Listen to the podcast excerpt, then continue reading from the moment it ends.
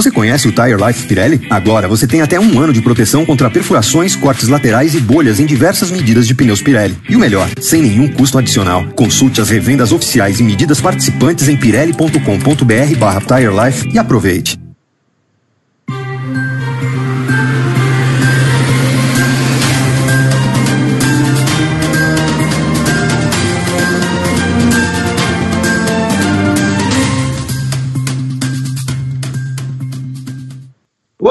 Todos, 11 horas 42 minutos no horário de Brasília. Está começando a edição pós-GP da Bélgica. O briefing está aqui para analisar tudo que foi esse magnífico GP, animado, curtido, saboroso, muito bom, muito bom. Estou realmente animado. Estou mais animado com a corrida. Eu vou ter que apresentar este senhor. Eu lamento ter de convidar esse senhor. Esse senhor que, quando encontra comigo nos metrôs paulistanos, faz sinais horríveis, péssimos. Meu amigo, meu colega de trabalho na ESPN, o Biratã Leal. Tudo bem, Bira? Bom, tudo bem, é um prazer estar aqui. É um prazer falar de Fórmula 1. Nem sempre tenho tanta essa oportunidade no trabalho, mas pô, quem me conhece sabe que Fórmula 1 é o primeiro esporte que eu passei a gostar. É, acordava cedo para ver Fórmula 1, todo domingo desde 84, e, e faço isso até hoje né? Nunca abandonei, nunca abandonei, né? Mesmo depois da, da morte do, do maior de todos, né? nunca abandonei. E então, é um prazer estar aqui com vocês falando de Fórmula 1. Faz tempo que a gente está tentando armar isso aqui, né? Já faz um tempo, acabou não acontecendo, né? Eu participei só naqueles. É, do Game Show com o Felipe Noronha, né? Mas em que o senhor sabotou o nosso time o senhor sabotou o nosso time, a gente acabou perdendo por culpa sua, e por isso que você recebe certos gestos quando a gente se cruza no metrô. A pergunta foi muito mal feita naquele game show, eu lamento, eu lamento. Para quem não, não sabe, o, o, o Bira tem história no automobilismo, comandou o Tásio, né, que era um site de automobilismo que é, ficou até 2016 ou 2017, é isso? Não, acho que até 2000. Acho que até o final de 2015. Foi, Nossa, foi, bem na, foi, é, foi, em dezembro, mais ou menos, né? Foi, foi depois da temporada que ele, que ele acabou sendo fechado. Tá, não, muito bem. Então, tem muita bagagem para falar nas próximas quatro horas e meia que teremos de programa para falar a respeito do GP da Bélgica. Não é mesmo, Evelyn Guimarães, a filha do novo Mark Marques de Curitiba? Tudo bem, Evelyn? Agora tudo bem, Vi. tudo bem, é, tá, tá se recuperando do susto de ontem. É, mas assim, oi Bira, prazer, é, bem-vindo ao nosso briefing.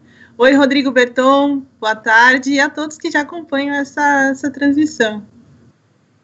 É, ontem a gente ficou preocupado, né, porque o, o número 93 de Curitiba, o pai da Evelyn adora motos, seu Rubens adora motos, e ontem teve um, um pequeno incidente envolvendo a moto 93 nas ruas de Curitiba, mas está tudo bem com ele. Fez uma operaçãozinha rápida. Tá, tá, tá consciente, awake and alert. É, como os, os, pilotos da moto costumam ter problemas né, na clavícula e tal, é a mesma coisa. Também quebrou a clavícula, passou por uma cirurgia e vamos, vamos ver, né? Se ele sossega um pouco. Que nem o Marx, né? Já que o Marx está estendendo a sua recuperação, vamos ver se ele também consegue fazer isso. Mas só agradeço a todos do site, vocês que, que torceram para que tudo desse certo. Muito bem. Só peço para ficar longe das janelas, tá, Evelyn? é verdade. Por favor. E cachorros. É, vai, vai, que, vai que a nega arraste ele pela, pela janela. Cachorro é mais difícil, é cachorro é mais difícil. Os cachorros já estão procurando ele em casa e tudo. Mas as janelas aqui são menos, é, são menos pesadas do que na Europa, né? Muito bem. E aí, você já notou que o Rodrigo Berton também está conosco. Tudo bem, Berton? Tudo ótimo, Vitor. Bom dia, bom dia, Eve, bom dia, Albiratã. Bem-vindo ao nosso briefing. Bom dia ainda, né? Essa edição começou logo depois do GP da Bélgica. Ainda é bom dia. É, bom dia a todo mundo que está no chat. A gente já tem dois superchats da mesma pessoa, do Leonardo Menezes, perguntando se o Albon já está fazendo hora extra na Red Bull. E com a melhora da Renault, Ricardo é candidato a pódio em Monza. Já já a gente responde a isso e muito mais e dá as boas-vindas a Paulo de Tarso, que fez adesão no plano Poli aqui na GPTV. Quer fazer que nem o Paulo? Clica aqui embaixo em Seja Membro, escolhe um dos três planos. No plano Hat-Trick e no Grand Chelem, você ganha o direito de participar do grupo do WhatsApp do Grande Prêmio e de participar dos nossos programas. Eu tô aqui de olho no chat para todo mundo que mandar comentário e interagir com todo mundo. Bom programa, bom domingo e vamos lá. Olha, vamos lá. O GP da Bélgica, eu, eu coloquei apenas quatro pontos aqui no meu caderninho, porque. É, não foi lá essas coisas. A gente espera, né, Evelyn Guimarães e o Biratã? Pô, fica o ano inteiro esperando o GP da Bélgica, a pista é linda, não sei o quê, patatá. Aí a semana inteira a previsão de chuva sexta, sábado e domingo, não caiu uma gotinha para amenizar o sofrimento que foi acompanhar o GP da Bélgica, tal qual o sofrimento da Ferrari, é, de quem falaremos também mais para frente. É, basicamente, nós tivemos uma largada, claro, como toda corrida, mas nem a largada em si teve coisas interessantes, né? É, se nela, o Biratan Leal, o Bottas poderia ter algum benefício de estar atrás do Hamilton para tentar pegar o vácuo, ó, oh, ele foi surpreendido, teve, teve de tirar o pé na subida da Rouge, perdeu o rendimento, e, mais uma vez, em nenhuma das 44 voltas, o rapaz conseguiu sequer abrir a asa para tentar se aproximar e ultrapassar o Hamilton. É, a pergunta que fica, o Biratan, é, é, a Fórmula 1 vai se arrastar dessa forma porque a Mercedes não vai colocar ninguém no lugar do Bottas que ameace o Hamilton e o Hamilton vai ficar lá anos e anos conquistando títulos e nós vamos ver uma Fórmula 1 dominada por Hamilton até que ele se aposente? Bom, primeiro que eu não sei, tem que, é, tem que ver a questão do Hamilton, né? Que eu até acho que ele vai ficar na Mercedes e mas acho que isso não, isso não tende a ficar a vida inteira, né? Vamos ver se em 2022, nossa, você tá falando para daqui dois anos, é muito triste, né? É, a coisa não melhora. Mas o Bottas, de umas corridas para cá, parece que o nível de combatividade dele diminuiu, né? Ele parece aceitar com mais naturalidade a inferioridade dele em relação ao Hamilton. Às vezes a gente viu uma corrida que, mesmo que ele não ganhasse, ele ficava ali enxuriçando, ficava ali perto. O Hamilton fa é, falha, ele sai da pista é, é, nas voltas finais, se o Bottas tivesse a dois, três segundos dele, o Bottas seria vencido a prova. Ele teria ganhado essa posição. E era o que vinha, aconteceu durante muito tempo, né? O Bottas ao menos ficava perto, dessa vez nem tanto. E uma coisa que eu acho que atrapalhou muito essa corrida foi a bandeira amarela, na hora que ela aconteceu porque acho que ela acabou igualando a estratégia de quase todo mundo. Acho que só o, o Gasly e o Pérez que tentam fazer algo diferente, insistem com o pneu que eles com, com, com o pneu que eles partiram para fazer uma parada só. No final das e no final das contas todo mundo praticamente fez uma parada só, né? Só o Leclerc, o Latifi e o Magnussen fizeram duas. Então a corrida ficou muito previsível, né? Porque todo mundo que estava a posição que estava é, antes da, da bandeira amarela meio que se manteve depois né? E o Pérez e o Gasly tentando dar aquela, aquela mudada. Sem a bandeira amarela, a gente talvez tivesse uma variação maior nos, nos momentos de parada e talvez tivesse variação maior nas estratégias. Então a corrida realmente ficou muito cansativa. Evelyn Guimarães, uma corrida que se arrastou né, durante essas 44 é, voltas e só teve um sustinho, que foi o acidente provocado pelo Giovinazzi, que o Russell acabou é, por conta da roda que se soltou, e também falaremos daqui a pouco, acertando essa roda e indo parar na barreira de proteção. Mais uma corrida que vai é, constando no calendário. Mas mais do que isso, eu vou fazer a pergunta que eu fiz para Vitor Fázio no Briefing 1. O Bottas 3.0, que se surgiu aí como nosso renovado, já sei como bater o Hamilton e tudo mais, o Bottas 3.0 é pior que o Bottas 2.0? É, é bem pior do que, do que o Bottas do ano passado. Porque esse Bottas, ele é. Bom, ele está muito apagado, né? Praticamente assim, o grande. A, o grande momento dele foi na Áustria, na primeira corrida do ano, e depois nunca mais. É, ele até roubou uma pole do, do Hamilton na Inglaterra e tal, mas o Hamilton acabou é, superando. É, e no ano passado, você vê, no ano passado ele começa vencendo, ele acompanha, vai segundo, segundo lugar, segundo lugar, vence no Azerbaijão, e só na Espanha que ele começa é, a, a, voltar aquele Bottas mais derrotado, né? E, e, essa temporada não, né? Essa temporada ele já começa o Bottas derrotado desde o começo, né? Então, assim, muito pior, muito pior mesmo. Hoje ele ainda conseguiu se manter à frente é, do Verstappen, muito em função da classificação de ontem e também porque existe uma, né, uma, uma grande diferença de performance entre a Mercedes e a Red Bull, embora o Verstappen tenha lutado muito durante toda a corrida para tentar se aproximar, para tentar alguma coisa, até na parte final ele, ele meio que se aproximou mais, mas uma pista grande como Spa, né, com muitas retas e tudo mais, ficou realmente complicado. Mas a, até o GP de hoje eram quatro em que ele estava perdendo para o Verstappen, né? E ontem na classificação ele quase perdeu, foram 15 milésimos atrás do, do, do Verstappen. Isso não pode acontecer. O cara pilota o melhor carro da Fórmula 1, né? O carro mais bem acertado, com motor melhor, que estava com um acerto perfeito para essa pista de, de Spa. E assim, o cara ainda quase perde a, a, a, a segunda colocação para o Verstappen, é uma vergonha. Assim, para mim, realmente, o que o Bottas está fazendo é uma vergonha dentro daquilo que ele tem na mão, né? Diante daquilo que ele tem na mão, porque ele tem um carro igual ao do Hamilton, isso a gente não pode falar da Mercedes. A Mercedes não é uma equipe que né, coloca tudo na mão do, assim, as coisas técnicas na mão de um só e do outro não. Ele tem acesso a todas as tudo de novo, o carro, enfim, é, não não tem esse problema e ele toma meio segundo na classificação. Hoje também o, Hamilton deu uma aula para ele, né? Nas duas, na, na, largada e na relargada. E quase que ele toma do Verstappen também. Então, assim, é uma vergonha o Bottas. Muito pior do que no ano passado.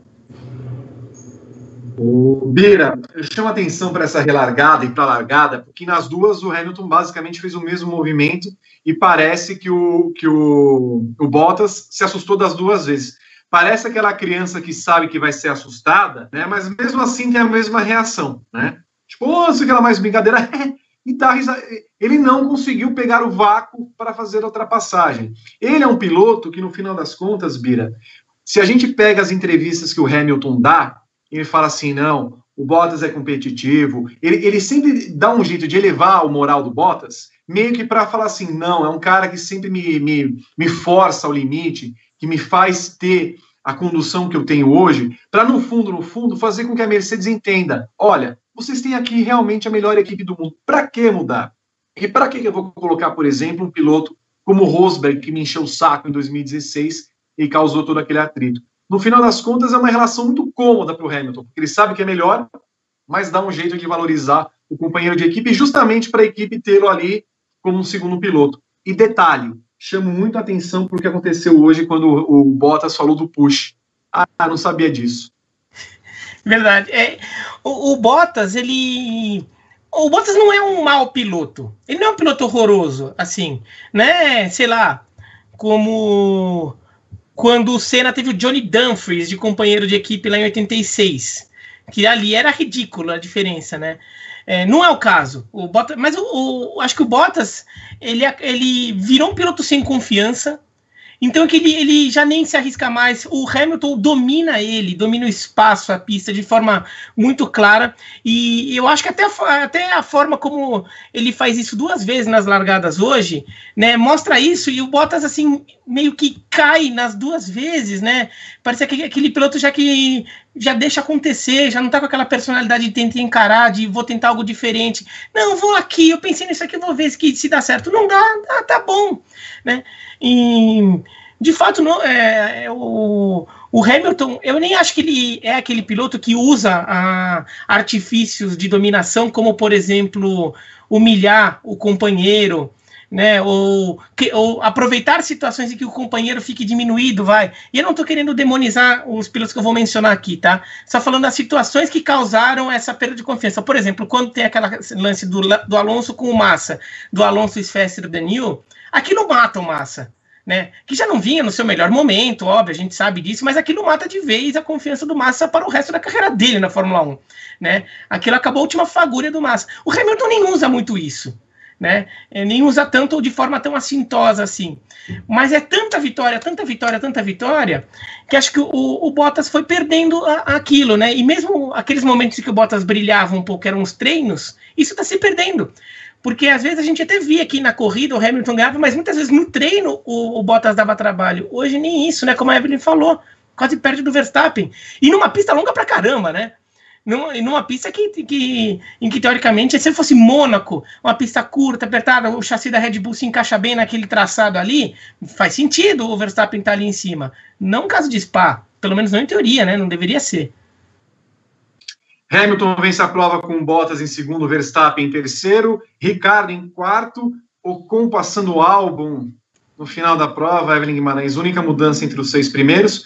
Chama atenção para o Hamilton, falando agora há pouco, que não foi a mais fácil das corridas, Evelyn, que teve uma grande freada na curva 5, que provocou uma vibração nos pneus. As temperaturas estavam caindo repentinamente e a borracha começou a sair rapidamente dos pneus e ele falou que ficou preocupado em ter uma situação similar à de Silverstone quando teve aquele problema na volta final, mas mesmo assim ele venceu.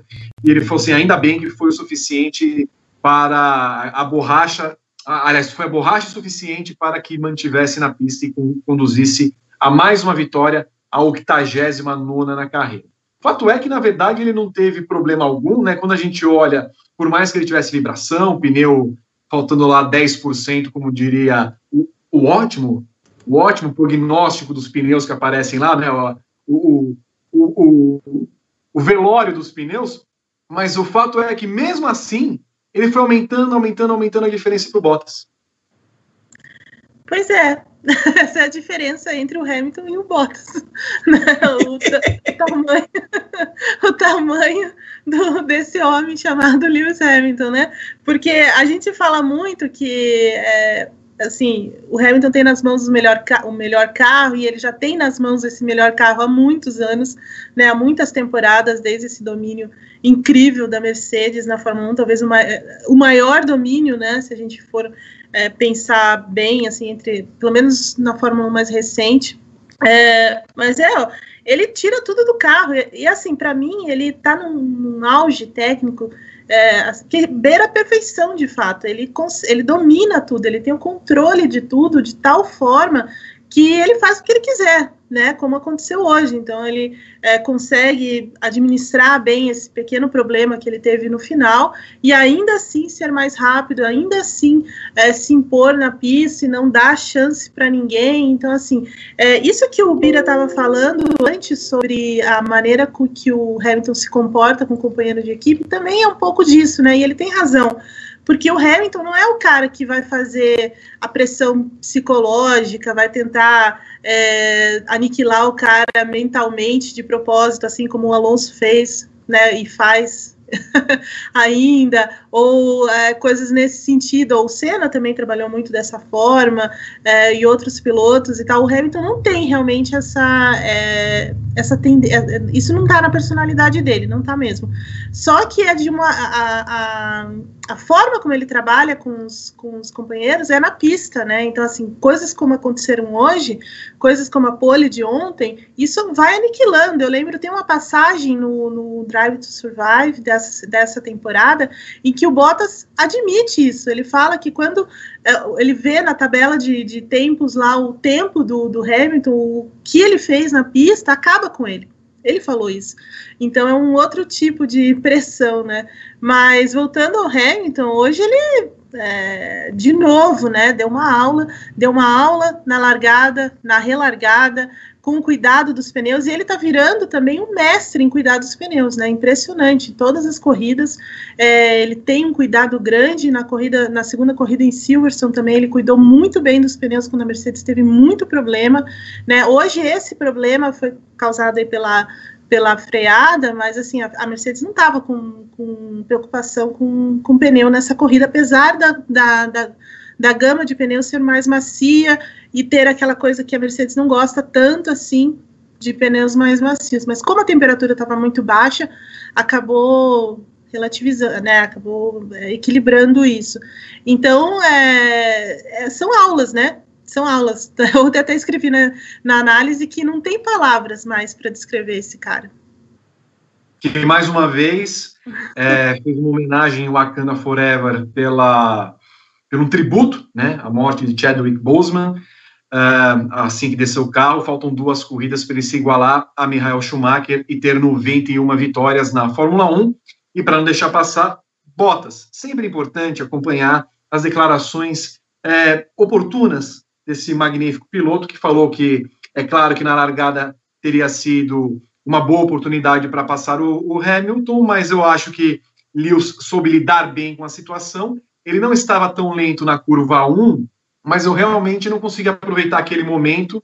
E, e, e ele alegou que não havia vácuo suficiente depois da Rouge para tentar passar na curva, é, no final da reta Camel e na curva 5 conseguir efetuar a ultrapassagem. Então, não havia um efeito de vácuo para ele, ele não conseguia é, se aproximar de Hamilton nas retas. Posso ter visto outra corrida, né? Outros pilotos, um ou dois, conseguiram fazer ultrapassagem ali na, na Rouge e tudo mais. Devo estar tá meio. Não, mas, meio... assim, que, que, que, fenômeno atmosférico faria com que, especialmente neste ano, o vácuo sumisse na, na, na, no retão lá de, de Spa? Porque ele sempre existiu, certo? Ele sempre existiu.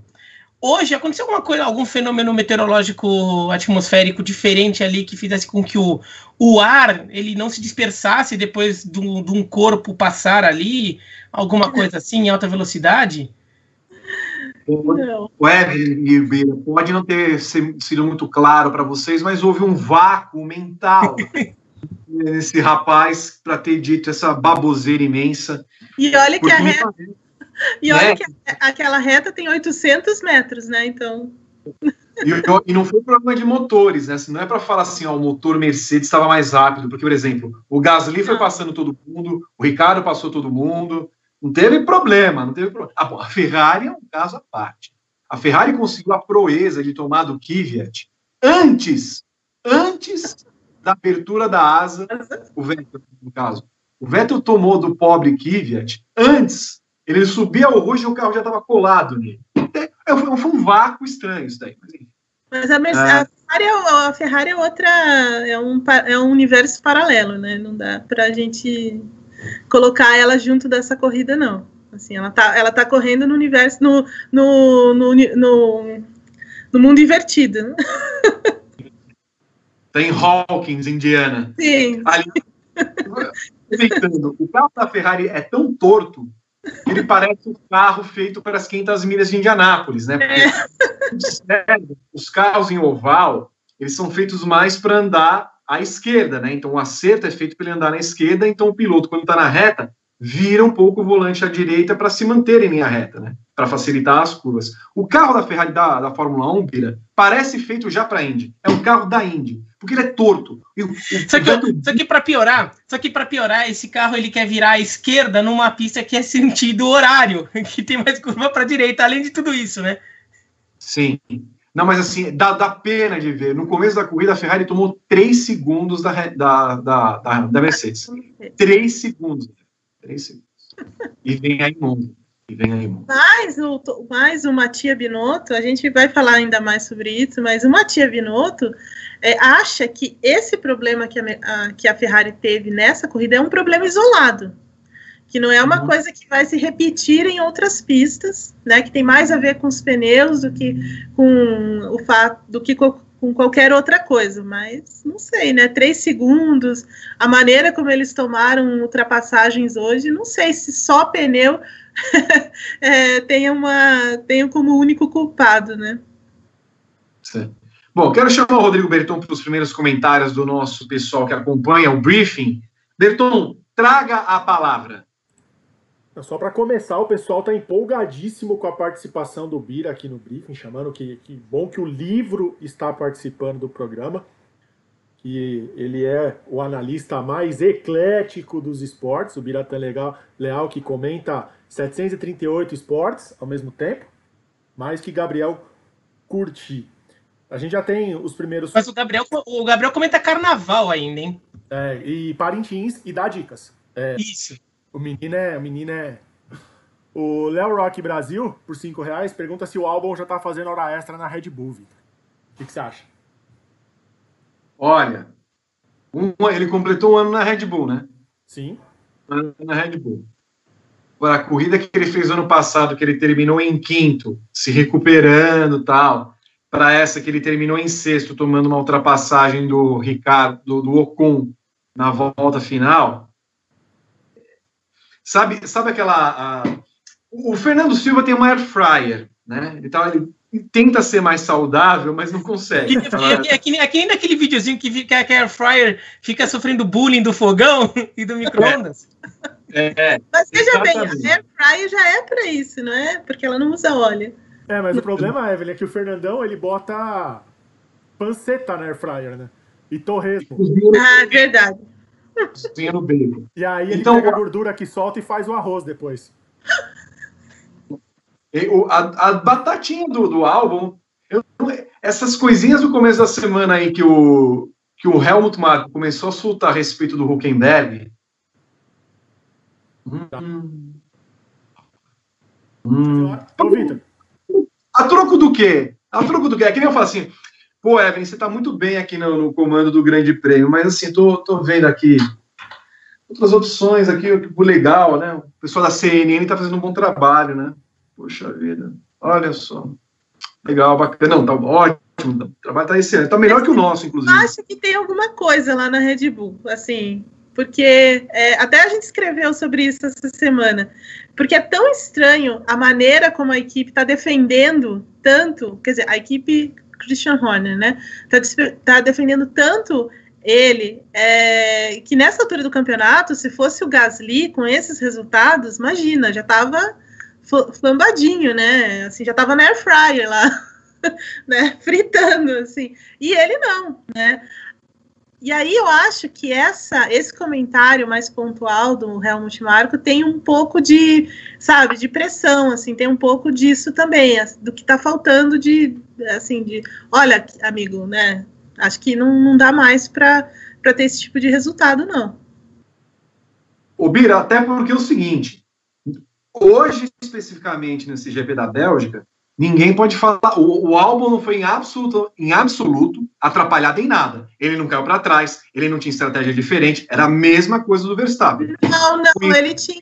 Ele tinha estratégia diferente. Eu acho que o fato deles terem colocado o pneu médio nele é, pode ter influenciado. Mas ele tinha estratégia diferente, desculpa. Sim, digo, eu digo, é, a, a Red Bull tinha sempre feito um negócio assim, por exemplo, na volta 8, vamos parar o álbum aí ele cai lá para trás, vem passando todo mundo, chega, sei lá, 40 segundos. No sentido de que, não, não dos pneus, Evelyn, mas sim, no estilo de tática, ah, ele não vai fazer duas paradas, ele não vai parar antes, que ele tem de passar todo mundo. Ele fez uma tática meio que padrão com pneus diferentes. Então, assim, ele tinha que chegar entre quarto e quinto. Ele tinha que chegar. Ele chegou em sexto, tomando uma ultrapassagem de Esteban Ocon, e ficando quase meio minuto atrás do Max Verstappen. Né? Então, assim, se a gente tinha uma corrida limpa de Alex Albon para ver, Bira, foi essa. E é o que o Alex Albon pode entregar. Ele, numa comparação muito, talvez inoportuna, mas assim, ele está para uh, Verstappen o que Bottas está para Hamilton. Mas ele entrega tanto quanto Bottas entrega para Mercedes? Eu acho que não, não entrega. Não entrega. O Bottas, no final das contas, vai, entregou uma vitória e duas poles esse ano, né? O, o álbum eh, foi foi uma figura importante na corrida só naquele grande prêmio da Áustria, né, o que abre a temporada, em que acho que até ele foi injustiçado. Acho que foi a única corrida que eu me, que me recordo desse ano, né, que o álbum foi uma figura importante. Tá, teve o grande prêmio do Brasil do ano passado, tudo, mas daí a gente já tá voltando muito.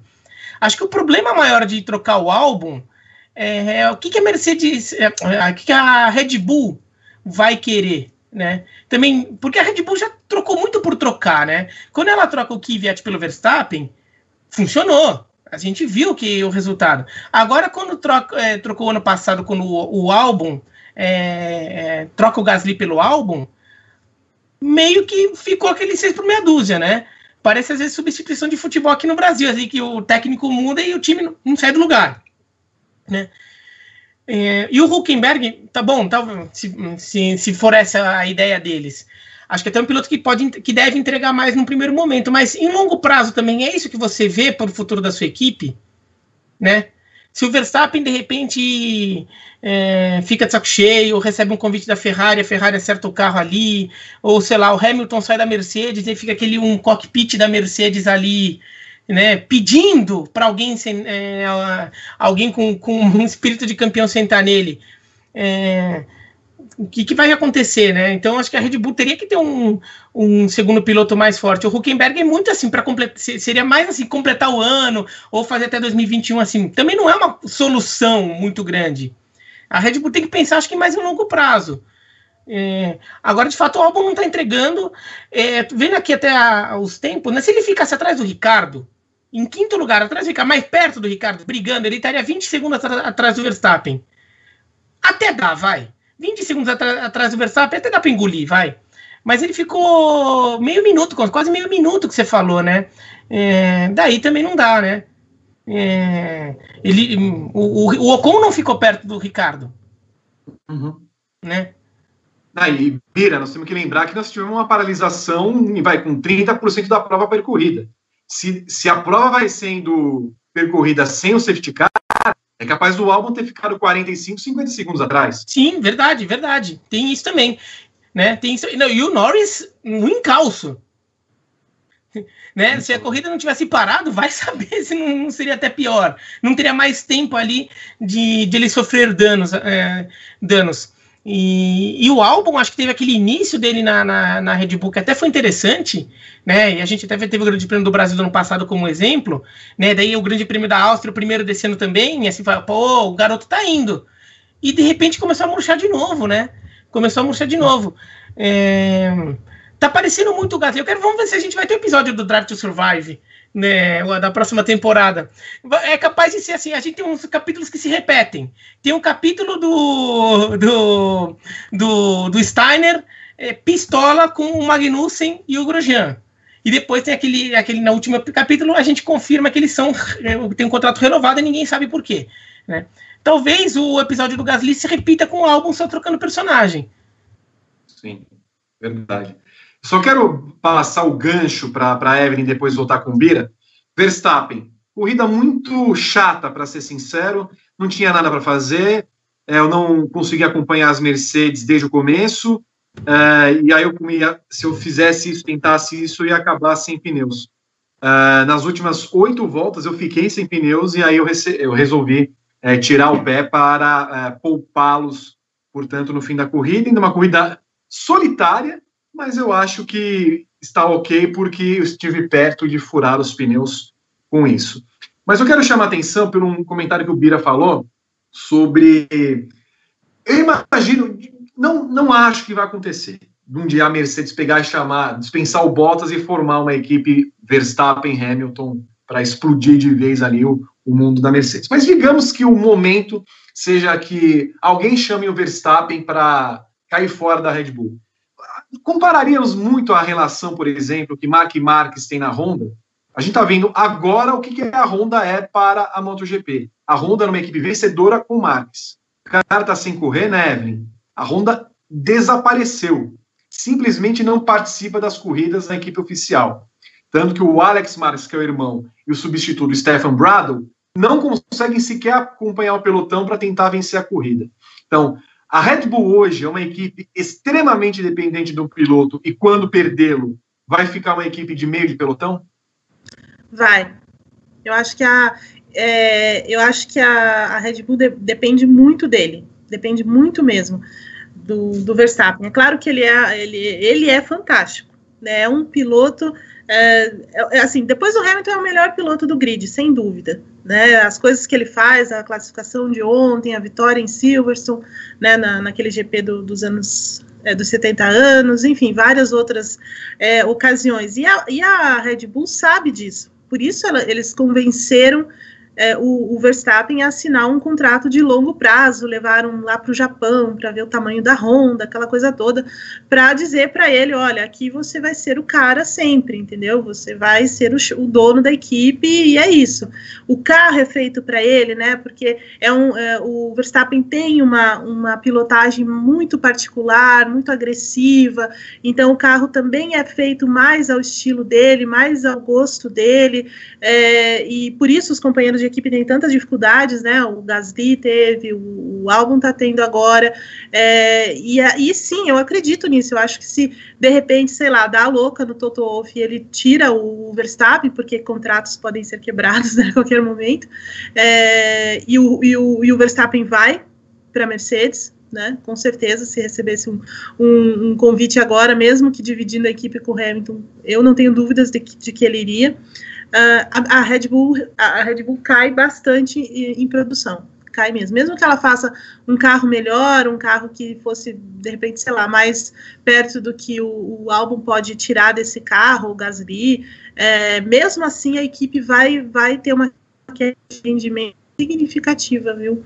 Porque, veja bem, hoje, o, o que o Verstappen faz, né, de ficar mais perto da, da, da, da Mercedes, de tentar mudar ali em termos de estratégia, tentar alguma coisa, ele faz por ele, né? É o trabalho dele que você está vendo ali, a pilotagem dele, é ele tentando de todo, é o esforço de todos os jeitos, né?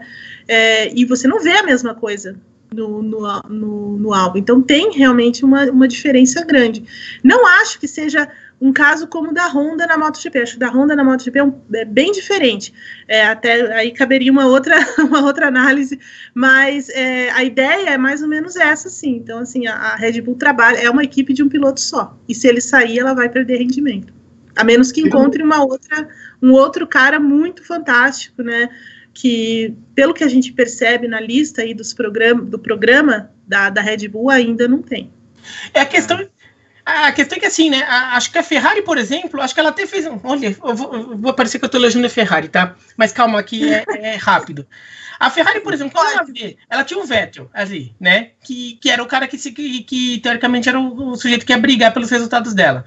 Quando ela per, começa a perceber que, pô, o Vettel talvez já não, se, não esteja mais tudo isso, talvez o, o, a passagem dele aqui realmente não consigamos é, com, com ela o que a gente queria, já contrata o Leclerc pensando que era um cara assim novo, que ele não tinha naquele momento ainda força para ser um campeão, mas que se um dia acontecesse do Vettel ter que sair e ter que fazer uma alteração, o herdeiro era muito claro, porque era um garoto novo, mas com potencial de se tornar um futuro campeão. No final das contas, essa transição está até mais rápida do que eles imaginavam, né? E eles estão é, abrindo mão do é, abrindo mão do Vettel rápido até.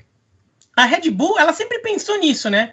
Ela tinha o projeto de pilotos ali, justamente que teoricamente esse, esse tipo de transição seria natural, mas esse projeto de pilotos da Red Bull parou de, de, de, revelar.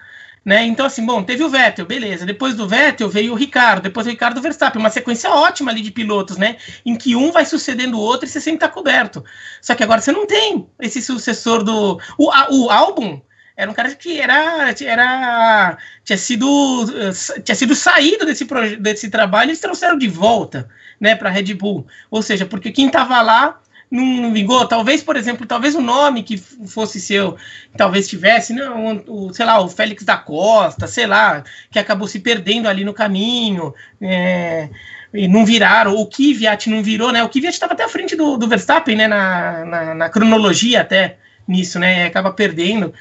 E talvez a, a Red Bull realmente tenha que pensar numa situação de contratar mesmo um piloto, né? de buscar pegar algum piloto que tá bom, falar, esse cara aqui tá novo, tudo, quem sabe, porque é, o, o, trabalho lá não é todo dia também que, que, que, a sua categoria de base vai sair revelando um fenômeno atrás do outro, né? Como foi o Vettel, vai, o Ricardo e o Verstappen. Um fenômeno meio forte, vai, mas assim, grandes pilotos na sequência como eles. É, e se a gente pegar na cronologia, né, Evelyn? É, se, e se formos pensar que a forma da Red Bull começou a dar errado em algum momento porque ela só teve forma feita para um piloto que foi o Verstappen, é, a cronologia justamente mostra esse, essa ruptura entre Antônio Félix da Costa e Kvyat, porque aquele momento era para Antônio Félix da Costa entrar, eles pegaram o Kvyat, o Kvyat até começou a ir bem, e ela achou que pegar pilotos mais novos seria o caso de fazer essa transferência. Pegou o Verstappen, deu certo. Só que ao fazer isso, ela matou o próprio Kvyat e foi matando quem veio logo depois. Sendo que hoje a gente observa a volta que todo mundo deu. Jean Henrique Verne, eh, Sebastião Buemi, Antônio Félix da Costa. Estão os três lá e os três foram vencedores na Fórmula E. É, eu, eu atribuo isso à, à pressa do Helmut Marko. Assim, Porque a gente não pode dizer que ele não sabe escolher os caras, ele sabe. Ele sabe muito bem escolher, ele tem um, é, um bom feeling, né, para entender, para perceber quem pode, quem pode dar mais, quem, quem não pode e tal. E aí, nessa pressa demais dele, dessa intolerância quase, é, ele acaba descartando gente como o Antônio Félix da Costa, como o, v, o Venet, como o Buemi, né, que depois se mostrou um dos, um, dos gran, um grande piloto, né, tanto no, no Endurance quanto na Fórmula E. É, então, assim, um cara que poderia fazer muito mais na Fórmula 1, mas não teve tempo, né? Nem, não, teve te não teve esse tempo, por exemplo, essa paciência que o, o, o álbum está tendo hoje. Né, que é uma coisa que a gente está discutindo, que o Gasly não teve também, que o Kvyat não teve também depois, enfim. E, e, eu acho que tem muito a ver com essa, com essa forma que o. O Evelyn, destrava verdade, desculpa. É a primeira vez que eu vejo alguém falar e mutar o microfone. Ao mesmo tempo, assim, enquanto fala. Enquanto fala. Ó, eu vou fala. dizer que eu tomei um susto aqui. Desculpa, mas acho que eu, acho que eu bati no mouse, eu bati no mouse. Então vai, vamos lá. Fala, então, a gente só 5 segundos. Onde que ele parou? Onde ele parou? Começa tudo de novo. É, não, mentira. Estava falando do, da pressa que ele teve. É, então, eu, eu atribuo muito de, essa ruptura à pressa do Helmut Marko. Acho que ele é muito intolerante, é muito precipitado em alguns momentos.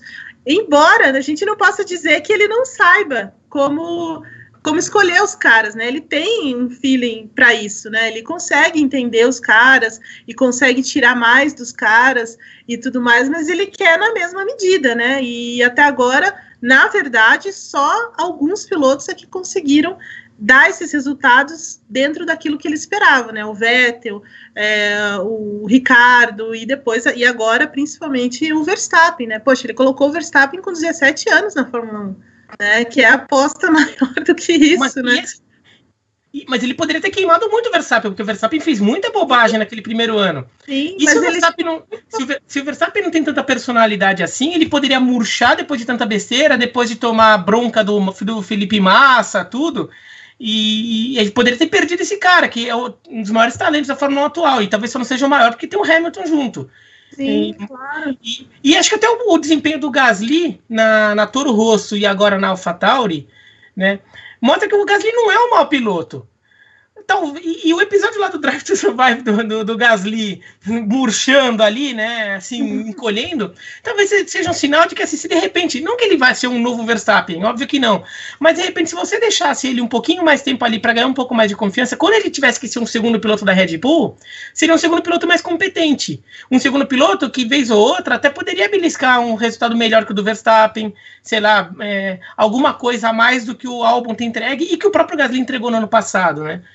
Eu também, eu concordo com isso. No, sabe, no ano passado eu achei que eles foram muito, é, muito apressados com, com o Gasly. Eles, né, na, na, primeira metade da temporada, claro, o Gasly levou mais tempo de adaptação, reclamava muito do carro, enfim, é, se envolveu em, em erros, é, né, e tudo mais. Só que era primeiro, era a primeira temporada dele na equipe A, né? Então acho que faltou um pouco de dar uma, uma carta de confiança para ele terminar a temporada, dar mais tempo.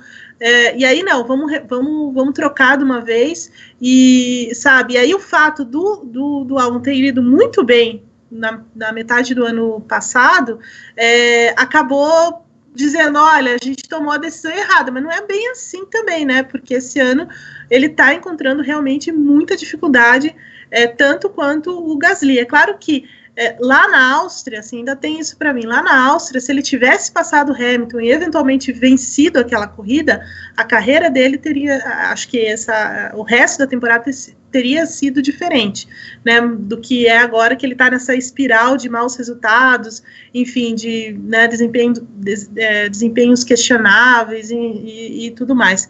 Mas é uma prova de que realmente o, o Marco é muito, muito apressado, né, e muito intolerante, é, de certa forma. Por isso a estranheza também com que eles tratam nessa né, condescendência tão grande com, com o álbum agora. Não, e até aproveitando o gancho, por mais que em uma ponta se esteja falando em Huckenberg para a Red Bull, Na outra, aqui na, na AlphaTauri, já tem uma pressão enorme em cima do Yuki Tsunoda da Fórmula 2 para substituir o Daniel Kvyat, óbvio. Não tem nem como substituir o Gasly, que inclusive foi hoje eleito o piloto do dia do GP da Bélgica, porque ninguém se imagina. Inclusive, né, o Gasly parou a mais que o nosso Daniel Kvyat terminou na frente do Kvyat com alguma distância. O Kvyat já não serve mais para a Fórmula 1, é incrível. O cara que causou a ruptura ali naquele primeiro momento, hoje já não serve para o grupo Red Bull como um todo. Mas, e aí você vê uma coisa, Bira, porque ao mesmo tempo que eles estão pensando em já subir esse japonês até pelos laços da Honda, se você olha ao mesmo tempo, quem hoje é o piloto reserva da, da Red Bull e da AlphaTauri? o Sérgio Sete Câmara. E aqui não vai nenhuma, nenhum nacionalismo, mas se eles têm ali um piloto reserva que eventualmente está pronto para fazer alguma coisa, por que, que eles estão pensando em outro aqui para subir e não aproveitar o piloto reserva que eles têm? Eles vão fazer do Sérgio Sete Câmara, por exemplo, algo como eles fazem com o Boemi, que está lá há 10 anos como piloto reserva e nunca mais correu na Fórmula 1. Então, assim, é, é um grupo que, assim, eles têm olhares para todos os lados, mas ao mesmo tempo parece que eles não conseguem mais dar o tiro certo. É, e, e perdeu a confiança no cara, né? Você mantém ele, mas você não confia nele também. Né? É, é, é, é complicado também. É, tipo, você mantém um funcionário que, assim, por algum motivo você mantém ele, mas você não confia nele. Então, assim, se não vai subir ele se, se de repente o superior dele for demitido, sair, sei lá o que, você precisou promover o cara lá, de, sei lá, de gerente para diretor, ou de, sei lá, um profissional sênior para gerente, qualquer coisa, você não vai promover ele também né? Então você fica nessa, nessa situação ali. Tava vendo aqui os resultados do, do, do álbum na temporada. Bom, acho que a gente concorda que o álbum é o quarto melhor carro do grid, né? A gente, que os dois primeiros são os dois Mercedes e o Verstappen é um carro, assim, é o carro é o mesmo que o do álbum, só que ele é o, como piloto melhor, é o, é o, é o, é o os três primeiros lugares em teoria nas corridas seriam Hamilton, Verstappen, Bottas é, ou Hamilton, Bottas, Verstappen. E o álbum é o melhor é o piloto que tem o melhor carro do resto né? Sim. Imagina então que ele devesse ser quarto colocado em, em muitas provas, eventualmente até beliscar um terceiro. É, teve o Grande Prêmio da Áustria, que ele poderia até ter vencido, é, realmente ele, ele acabou sendo vítima ali de uma manobra errada do, do Hamilton. Fora isso, ele foi quarto uma vez na temporada, que foi no Grande Prêmio da Estíria. Foi logo na sequência. Depois, nem quarto colocado ele foi. Né? Ele tem dois quintos, um sexto e dois oitavos. Né? Se ele ainda fosse aquele quarto colocado que não briga, então tá lá, Hamilton e Verstappen e Bottas eh, lá na frente. Só que ele dominou a quarta posição. E ele tá tranquilão ali. Nem isso ele consegue, né? Agora, ele acaba sendo quarto no, na classificação do Mundial, por quê? Porque como ele tem o melhor carro, ele é mais constante. Ele tá, ele tá sempre ali, é, quinto, sexto, sétimo, oitavo, ele tá sempre ali naquela zona de pontuação, enquanto os outros, né, tem corrida que pontua, tem outra corrida que, os outros, que não pontua né? Tipo Leclerc, que duas corridas nem pontuou, né? Aliás, é, quatro corridas nem pontuou e só foi ultrapassado pelo álbum agora, né? Então, é, quer dizer, é, falta resultado, falta competitividade e falta até constância ali, numa constância num, num nível minimamente razoável, né? Pois é, não, vem na classificação, Evelyn, o Verstappen tem 110 pontos, o Albon tem 48, mas não é nem a metade, né? O álbum, o álbum tá brigando com Leclerc, cara. O, o, o, o, fã de Fórmula 1 ou o cara que tá louco, fala assim, cara, eu tô vendo a Ferrari andando em 17 aqui, beleza. E olha pro Leclerc, Leclerc em quinto, três pontos atrás do álbum, acho que tá, não, nós estamos loucos, deve estar tá errada a classificação. O álbum tá três pontos na frente de Leclerc e Norris e seis na frente do Lance Stroll. Né? Por muito menos, por muito menos Helmut Marko já matou. É, então, é, é, é isso, é essa nossa tese, é, é, sabe? Porque, porque o, o ele ainda está é, na boa, né? Então toda semana o Christian Horner diz não, é porque ele está numa posição difícil, porque veja bem, ele divide a equipe com o Verstappen, é a mesma coisa do Bottas, que divide a equipe com o Hamilton, é, ou o carro é muito difícil, o carro é muito complexo, né? O, o Verstappen, por alguma razão, sei lá, divina, consegue tirar mais desse carro do que o, o álbum, enfim. Então toda semana é isso, né? E aí veio essa essa cutucadinha aí do, do, do Helmut Marco, né? Mas assim, para mim, a única explicação é a, a, como a Ferrari está muito ruim nesse ano, né? A gente já falou isso, ela não está na briga com Mercedes, ela não está na briga com a Red Bull, ela não está na briga pela segunda colocação do, do campeonato. Então, praticamente, a Red Bull é a equipe que vai ficar com o vice-campeonato e é muito importante para eles. E o que o Verstappen está fazendo praticamente garante essa segunda colocação. É, eles estão apostando todas as fichas mesmo no Verstappen. E aí o álbum vai, tira um pontinho aqui, um pontinho ali e tal, mas não chega a comprometer. No ano passado, por exemplo, o Gasly foi o cara que deu o problema, né? Porque por conta da, da diferença tão é, enorme entre, entre o Verstappen e o que o Gasly estava fazendo, acabou comprometendo o Mundial de Construtores da, da, da Red Bull, né? Então ela perdeu para a Ferrari. Mas esse ano não, esse ano é um, cenário completamente diferente. Então talvez esteja aí essa condescendência maior com o álbum, mas não acredito que ele fique na equipe é, se continuar a seguir dessa forma até o final do ano e não vejo um jeito disso mudar, é, ao menos se ele de repente conquistar um pódio, alguma coisa assim, é, ele não fica na equipe, não, pro, pro ano que vem. E também acho que daí a Red Bull vai ter que pensar fora da caixa mesmo, porque ela tem o Gasly, eu acho que o Gasly já vai estar mais pronto para pular para a equipe principal, mas pelo que a gente está vendo do Helmut Marko, algumas declarações, ele ainda não está completamente convencido disso com relação ao Gasly, mas acho que o Gasly é a única solução, ou pensar realmente fora da caixa e trazer alguém, pelo menos temporariamente, como até o Bira citou antes, é, para ficar ali do lado do Verstappen e aí é, né, conseguir alguma coisa mais é, sólida, digamos assim, em termos de resultado e desempenho. Sobre, sobre o álbum, né, eu falei que ele só tem um quarto lugar no campeonato até agora, né, que ele seria o, o candidato mais forte ao, ao, troféu quarto lugar, né. O, o, o, Ricardo tem dois quartos lugares, o Lance Stroll tem dois quartos lugares na temporada. Quer dizer, porque às vezes, para um piloto, regularidade é bonitinho, você vai lá, joga pela equipe, faz aquele pontinho, aquele piloto confiável, tudo.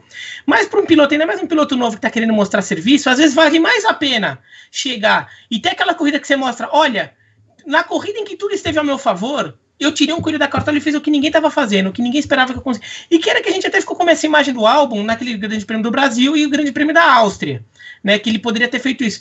Mas ele não tira coelho da cartola, né? Às vezes é melhor você ver aquele piloto que, por exemplo, você pega a. Vai. A, a primeira temporada do Verstappen que fez muita bobagem, mas tinha umas corridas que você via, nossa, cara, que, que, que esse cara tá fazendo aqui, né? Ele conseguia uns tempos, um, um, uma prova inteira, algumas coisas ali que você falava, cara, isso aqui não era para um piloto normal estar fazendo né? O, e o, o, álbum não faz nem isso. Às vezes é bom você chamar atenção. Isso te garante ali um tempo, né? Uma aposta ali. Tem muito. O Sérgio Pérez, vai para pegar um piloto médio lá do grid. O Sérgio Pérez, naquele primeiro ano de Sauber, tirou vários coelhos da cartola, né? E, bom, o dinheiro da Claro ajuda, mas até hoje ele está aí no grid, até hoje ele está aí no grid, né? E, e, ele é um bom piloto, por quê? Porque tem corridas que ele tira algo diferente, né? E o, o álbum vai precisar tirar alguma ali vai precisar aproveitar uma brecha, uma corrida que conseguir um pódio, conseguir alguma coisa diferente, porque do jeito que tá, tá juntando um monte de pontinho que serve para muito pouco. Exatamente. Quero chamar Rodrigo Berton para mais comentários, lembrando que a meta de hoje para o nosso briefing e o time extended, mil likes novamente. Se tivermos mil likes, teremos mais programa para vocês. Rodrigo Berton, é com é, você. Eu tô bem triste porque a gente não tem 500 likes ainda. Como não? 454 quando o programa bateu 50 minutos. Eu monitoro a cada 10 minutos os likes, eu anoto tudo aqui. Na primeira edição, com 50 minutos, a gente tinha 691 likes. Eu, tenho, eu até tenho um palpite sobre isso, só que é melhor não falar para não, não afastar a galera. É. Então vamos lá. O Léo Rock Brasil mandou mais 5 reais. Com a melhora da Renault, o Ricardo é candidato ao pódio em Monza? Bira. Eu? Candidato a pódio talvez seja forte, porque eu não sei se ele vai, se chega a ser forte o suficiente para bater esse trio do Hamilton, do Bottas e do Verstappen, porque por mais que a gente critique o Bottas, o carro dele é muito melhor, né? Então ele corre com muita sobra. Agora, acho que é um carro competitivo. Vai. Se de repente um dos três ali tiver alguma corrida ruim com erro de estratégia ou fizer alguma bobagem, de repente ele pode aproveitar, porque. É, até falei, acabei de falar, ele tem dois quartos lugares, né? O outro foi no Grande Prêmio do Reino da, da Grã-Bretanha, no Grande Prêmio da Inglaterra. Que que é uma pista com características meio parecidas, né? Uma pista rápida, retas longas, que, que é um pouquinho que a gente vê, que é um pouco que a gente vê em Spa e é o que a gente vê em Monza. Acho que nesse cara com pistas nessa característica o Ricardo tem ido bem. Né? Então acho que ele é um piloto que acho que é uma pista em que a Renault tende a ter resultados melhores do que a, do que a média do ano. Vai, e daí agora para ficar na frente do Verstappen, do Bottas e do Hamilton também vai depender, acho que de um desses três ter algum problema na prova, fazer alguma besteira, porque eu não sei se a corrida inteira chegar a se meter na briga com esses três, aí já, já fica um pouco mais difícil. Antes só do Berton falar, Evelyn, é, já até vi a previsão do tempo para a semana que vem em Monza, sol quase 30 graus. Ih, rapaz! Bom, o Grande Prêmio da Itália com chuva não é tão comum, né? Não lembro. Não, não lembro de mais. Sempre aquele solzão. A é. primeira não. vitória do Vettel lá, né? É, verdade, a primeira vitória do Vettel, verdade. E acho que teve uma classificação também, a dois, duas temporadas. segundo. É. Lembra? Chove eu, lá. Eu acho que lembro que nesse dia teve até a etapa da Copa GP, eu tava lá na Interlagos acompanhando o temporal na classificação. Emanuel Andrade mandou dois reais, Vitor. Parece que vai ser demitido o Vettel, né? Ele já foi. Ele não corre mais na Ferrari no ano que vem, né? É, mas eu acho que pode ser que ele esteja falando Antes? do momento, o momento presente, né? Não o momento futuro. Será, Vitor? Que Será? a Ferrari vai demitir o Vettel e subir o Giovinazzi para ter um italiano na corrida em casa? Ô, Evelyn, as últimas duas vezes que a Ferrari colocou um italiano ali no carro, não deu muito certo. Lembrando com o Bado ele Fisichella em 2009. Sim, inclusive os dois tiveram a proeza de largar na última colocação duas vezes cada um deles. É, o Fisichella no Brasil, um treino na chuva, né? E depois em Abu Dhabi também, normal. E o Badoer em GP da Europa, né? Valência. É, e também acho que, e, se não me engano, na Bélgica também em último colocar. Então, assim, não é uma boa ideia. Assim, de, de todo jeito, não é uma boa ideia. Acho que a Ferrari não faz isso. Ela não vai mudar nada daqui, pra, daqui até o final do ano. Não é muita coisa, apesar do momento catastrófico que eles vivem. Mas eu não acredito em nenhuma mudança, não. Pelo menos não por agora.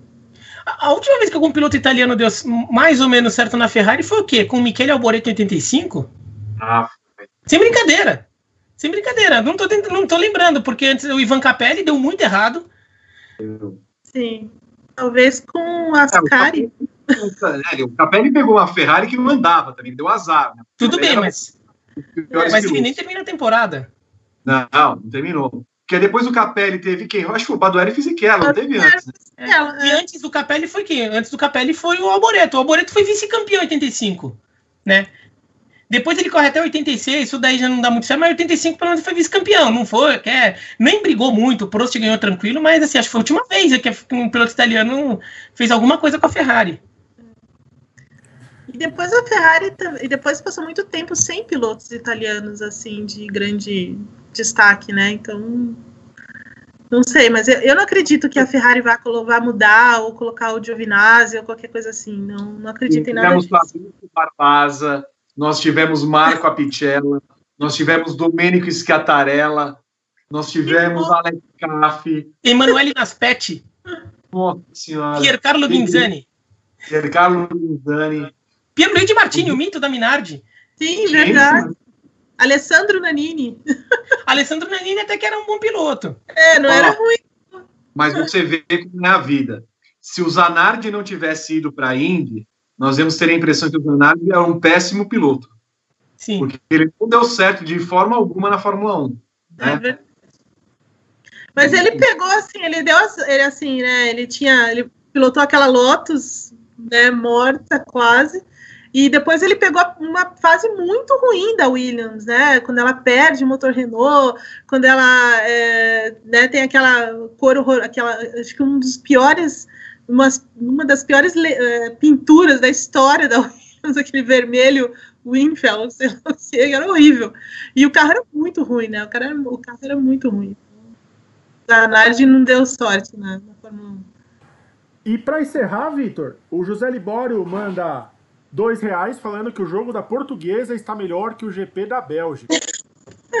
Aliás, não sei se Flávio o pessoal tá o, o, nosso Bira está com, uma, com um símbolo da portuguesa aí atrás. Mas conhecido como bandeira, Vitor. Hã? É, é conhecido como bandeira, isso também. Isso é conhecido como bandeira. Bandeira. É que eu não estou vendo aqui a água. A água Tem a bandeira da portuguesa, a camisa da Copersucar e eu tô com a camisa da Brabham do Piquet. É, veio, veio a caráter. Veio, Vim, pô. preparou. Temático. Ô, ô Vitor, a gente bateu 600 likes. Só? O Sid Nelson mandou uma pergunta assim: ó, não tem mil pessoas assistindo, como vocês querem mil likes? Aí, problema não é nosso. Quanto mais like, mais o YouTube espalha mais gente vem ver o vídeo, aí vai ter mais de mil pessoas assistindo para ter mil likes. Então deixem o like, senão não vai ter o time extender após as notas, hein? Deixa eu fazer uma pergunta muito clara para você, Berton. É assim que se trata o, o, nosso espectador? Não, mas eu tratei com carinho, foi com amor. Eu não, você uma, uma galhofa, uma, criando uma vozinha especial pro, pro, pro rapaz? É atuação. Eu sou da escola Wolf Maia, de atores e produtores de conteúdo. Beijo, Bom. Sid Nelson, que tá sempre no nosso chat. Te amo. Tesouro. Ah. Melhorou? Agora ficou melhor. Fico, ah, mais. bom. Olha, eu, eu, fico tão feliz quanto deve estar nesse momento Matia Binotto. A gente está falando aqui da Ferrari, da Ferrari, da Ferrari. Eu estou tentando procurar quando foi que a Ferrari terminou em 13º, 14º? E entendo que deve ter sido alguma coisa similar a 2009, quando Raikkonen e Fisichella, Raikkonen, em algum momento de 2009, eles tiveram um resultado parecido com esse. Mas são uh, eh, 11 anos que a Ferrari, Bira, não tem um desempenho assim. Ontem deu, deu eu não vou dizer que deu pena, porque eu, eu dei risada, tá? Mas o esforço da Ferrari para tentar ficar fora é, da zona de corte no Q1 foi, foi um momento que assim a gente vai ter que lembrar daquele momento por anos, porque realmente achei que o Vettel ia ficar na última colocação pelo que tinha feito no treino livre, né? Mas uh, o esforço da Ferrari hoje para se manter à frente de Haas e não conseguir se manter à frente de Raikkonen da Alfa Romeo denota que é, Lapate é finita, teve um pichado lá em Maranello. Lapate é fonita, né? Fonita, é, fonita. É fonita, fonita, é fonita. Acobou a paz, acobou a paz. Acobou a paz. Não, foi um grande prêmio ridículo, até porque muitas vezes o álibi da, da, da, Ferrari, quer dizer, não é o álibi porque a culpa é dela também, né? Ela é que é o fabricante, mas muitas vezes o álibi que a gente usa para a Ferrari é o motor, né? Que o motor é ruim, motor isso, motor aquilo. Só que daí quando eles estão tomando pau do, do Raikkonen, que tem o mesmo motor que eles, é o carro ou o piloto. O Raikkonen é um ótimo piloto, mas ele já não é um piloto que está naquela motivação toda, ele não corre mais com, com aquela determinação, com aquela felicidade, ou sei lá, o que ele corria antes. Então, é, foi o carro. E era até uma, uma, uma pista assim que, hum, sei lá, talvez. Hum, ah, dá, dá para esperar mais da Ferrari, né? Esse, esse, esse foi muito ridículo. E se fica pensando o que, que a Ferrari vai entregar na Itália? É daqui uma semana a prova.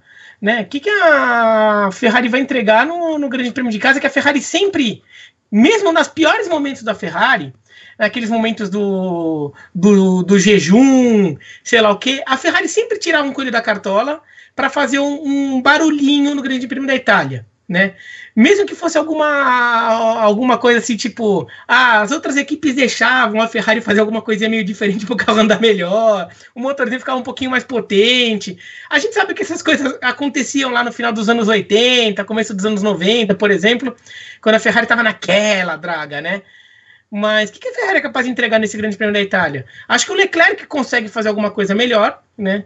Mas eu não consigo imaginar sei lá, o Vettel virando uma figura, um protagonista dessa prova, por exemplo. E é ruim, né, para a Ferrari chegar a um grande prêmio da Itália sem, sem perspectiva. Que, que diferença de um ano para outro, Evelyn Guimarães. No, no, ano passado, vencer a corrida e o nosso glorioso Leclerc terminar 1 minuto 16 segundos, 793 milésimos esse ano atrás do Hamilton com safety car. Com safety. Com duas, com duas paradas horríveis, né? Com duas paradas horríveis. Pelo amor de Deus, para parar de novo, que ele não ia décimo terceiro e décimo quarto, Evelyn Guimarães. Olha, de, dizer que é o pneu é muita, é muita sem vergonhice, né? É muita calhordice, né? O carro, o carro não anda. Olha só, a, o, o, o press release da Ferrari, né, que é aquele documento que as equipes mandam depois, da, depois dos treinos, da classificação, da corrida, ele não tem nem as aspas, nem, nem uma declaração do Matia Binotto, ou do, ou do Sebastian Vettel, ou do Charles Leclerc, não tem nada. A única coisa que diz é, olha, a Ferrari é, sai do GP é, da Bélgica de mãos vazias, porque não encontrou ritmo, não encontrou aderência, só teve problemas durante todo, o final de semana. Esse é o press release da Ferrari nessa, nesse domingo, sem que ninguém falasse, e isso, de mãos vazias. É isso, né? A Ferrari foi uma vergonha, um desastre nessa, nesse GP da Bélgica. Assim, eu já esperava que a Ferrari não tivesse um grande desempenho, porque Spa-Francorchamps é uma pista de motor também, né? Uma pista que precisa da, né, de, de, da unidade de potência e tudo. É uma pista que tem grande, né, trechos bem longos aí de aceleração plena, né, com a parte final da, né, aquele terceiro setor inteiro é de pé embaixo praticamente, né, a primeira parte da, da, da pista também, enfim, ela, ela ia sentir, ela ia sentir isso. Só que foi muito além, né? Na classificação mesmo, como você disse, cara, eu, eu tinha certeza que eles, que eles não iam conseguir passar do Q1, né? E no fim eles até os dois, e aí você tem o mérito mesmo de Vettel e Leclerc de colocar esse carro é, no, na, na segunda parte da classificação. E na corrida foi um desastre, né? Eles tomaram de todo mundo, inclusive quase os dois batem, né? quase o, Leclerc e o Vettel é, também acabam com, com isso, e aí seria um, imagina, um pratão né, para a imprensa é, italiana. Mas o fato é que assim. A, na sexta-feira, a Ferrari decidiu por, uma, por, um, por, um, é, por um acerto mais agressivo em termos de downforce. A gente sabe que essa pista de Spa ela é muito especial porque o cara tem que escolher, né? Ou ele fica sem asa ou ele fica com muita asa, né? Pra, e aí você tem que equilibrar esse desempenho, ou andar bem no, no, no primeiro e no, e no, terceiro setores, ou andar bem no segundo setor. E eles decidiram que eles queriam ter mais velocidade e não deu certo, né? Na, na sexta-feira eles tiraram completamente a asa do carro do Leclerc sem, sem nenhum né, sem nenhum ganho, nada. Depois tiveram que voltar a um, a um acerto mais, mais convencional, digamos assim, e aí afundou de vez.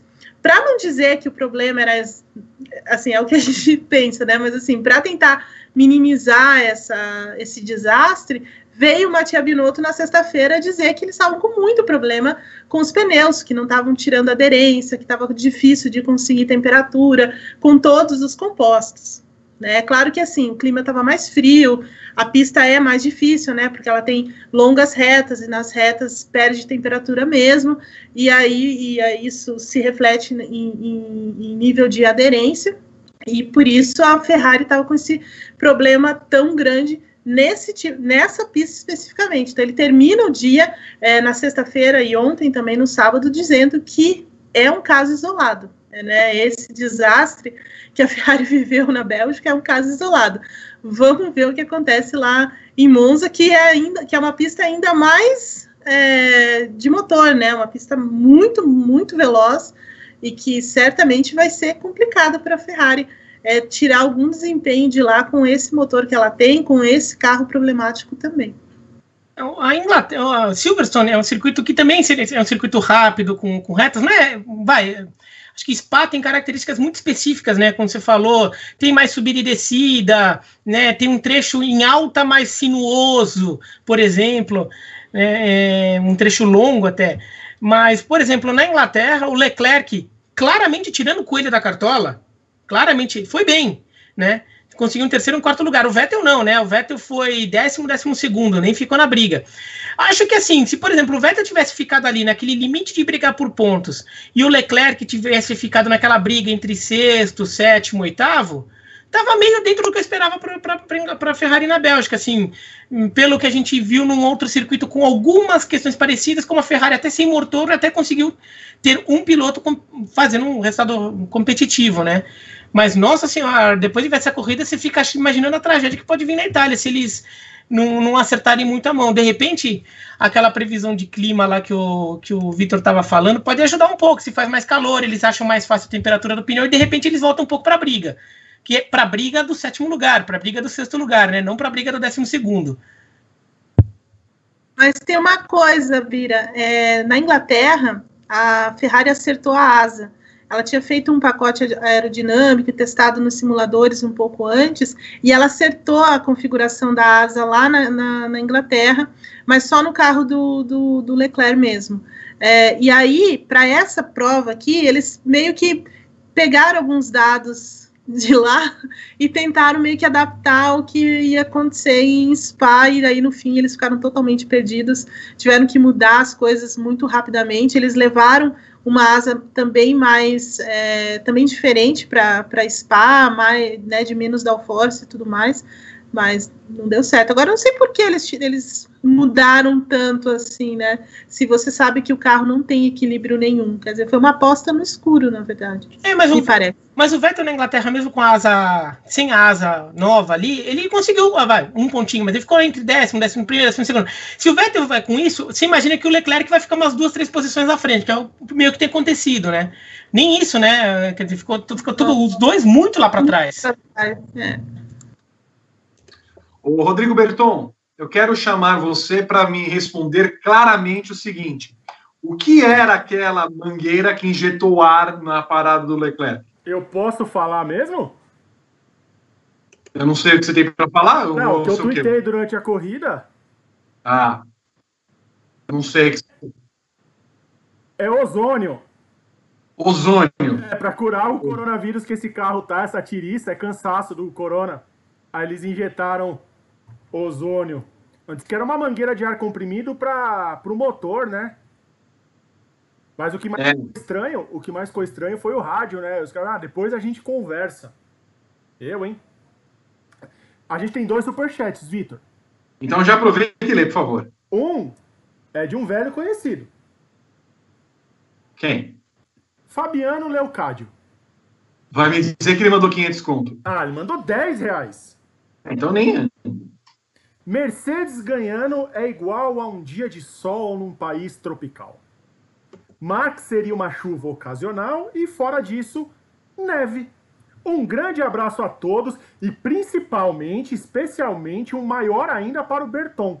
Já deixei meu like. Mentira, ele falou que é um abraço para todos e menos para mim. Mas eu não tô vendo do lado do nome dele, Vitor. Sabe o que eu não tô vendo? Que? O selo de membro do canal. Não tô vendo, não. Ele não escorregou um sub pra gente, não, Fabiano. Mas Por favor. Manda gracinhas pro meu nome. Aí eu trato que nem eu tratei com vozinha, você acha ruim. Emanuel Andrade, dois reais. Fora Binotto. Fora Binotto. Fora Binotto. E o José Libório, o José Libório mandou dois reais. E eu já Só? os dois reais que ele mandou porque sumiu do chat. Peraí, só um minutinho. Ah, o YouTube, eu fui, eu fui ver outra, eu fui ver outra coisa no celular, Vitor. E aí quando eu voltei pro YouTube, o YouTube matou o chat. Aí eu vou ter que buscar aqui. Deixa eu fazer uma pergunta, Bira. O melhor nome para o aproveitando o fora Binotto é o senhor Valdemar? Talvez, talvez senhor Valdemar talvez desse um jeito, mas seria legal ver a torcida da Ferrari ali, né? Invadindo a pista lá em Monza, ali, sei lá, depois do Grande Prêmio. E... Nossa, a sorte que eles vão dar e não ter os tifose lá. Senhor amado, quero, eu só quero ver quando eles estiverem em 15, que eles não vão falar nada, se não falaram hoje, né, Evelyn? Uma vergonha. Eu, eu só, eu, mas eu quero ver amanhã La República, Gazeta do Esporte, Corriere della. O que, que eles vão, o que, que eles vão dizer da Ferrari amanhã? Eu, vergonha, né? Vai vir grandão assim. Vergonha, vexame. É, para tudo, começa de é novo, qualquer coisa assim. Porque os italianos já estão assim, né? é, por aqui, né? A história da Ferrari. E, mas depois desse final de semana não vai sobreviver ninguém, né? Todo mundo vai. Talvez só o Leclerc um pouco, né? Que tem sido poupado até, mas não sei se ele escapa também. Temos mais questões, Berton? Não, só lembrar que eu já tinha lido o superchat do Libório, que foi o do jogo da portuguesa, eu só esqueci de dar ok no meu papel aqui. O Luciano Moreira diz que a própria Ferrari não tem expectativa de pódio em Monza e Mugello, mas também se tivesse, né? É a mesma expectativa de eu fazer um moicano. Mugello que vai ter gente, né? Nossa, imagina? Que delícia! Tacando tomate no meio da pista. O Denison falou que a Ferrari tá perdidaça, não consegue encontrar o erro do carro, está atirando para tudo que é lado.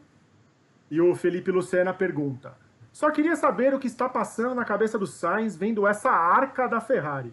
Se arrependimento matasse, Carlos Sainz estaria no velório ou enterrado já? Bira, só um complemento. Eu vou passar para o Sevne, mas assim, antes, só um complemento. Olha, o Alonso é zicado, a gente sabe. Mas, ó, o Sainz não fica muito atrás, não. Porque o cara, toda vez que está fazendo uma corrida, pit stop problemático, hoje já não largou, e aí ele fala: Nossa, tudo bem, não tem a McLaren nesse ano, oba, vou para a Ferrari ano que vem. Ah.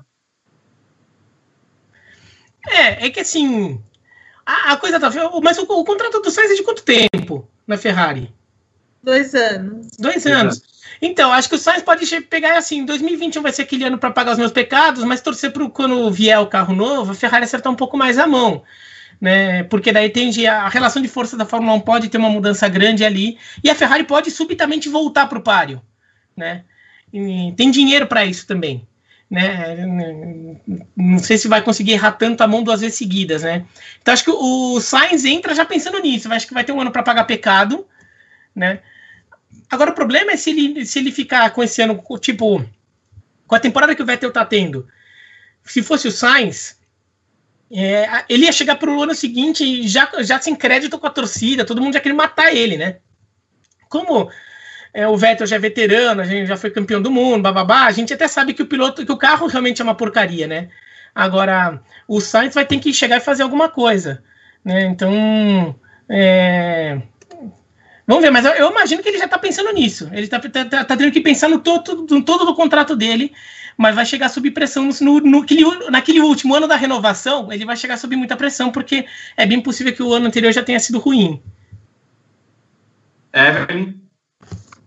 Ah, então, eu, eu, assim, eu concordo um pouco com o Bira, assim, eu acho que, é claro que dá aquela dorzinha, assim, putz, né, mas o cara tá indo correr na Ferrari, né, então, tipo, é uma, é uma oportunidade que você não vai, você não vai desperdiçar, né, tipo, os caras foram atrás dele no começo do ano, papapá, e fala, cara, Ferrari, né, vamos embora, então, assim, você não vai dizer não para Ferrari, né, é, e há uma chance também de mudar, tem novo regulamento, enfim, tem uma série de coisas assim. Eu acho que eu acho que ele é, tem até uns segundos pensamentos sobre, mas no fim das contas o fato de correr pela Ferrari deve pesar mais.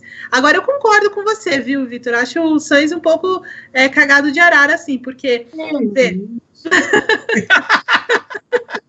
o meu, o meu Como é que é, Como é que é? Cagado o que, que é um cagado de arara?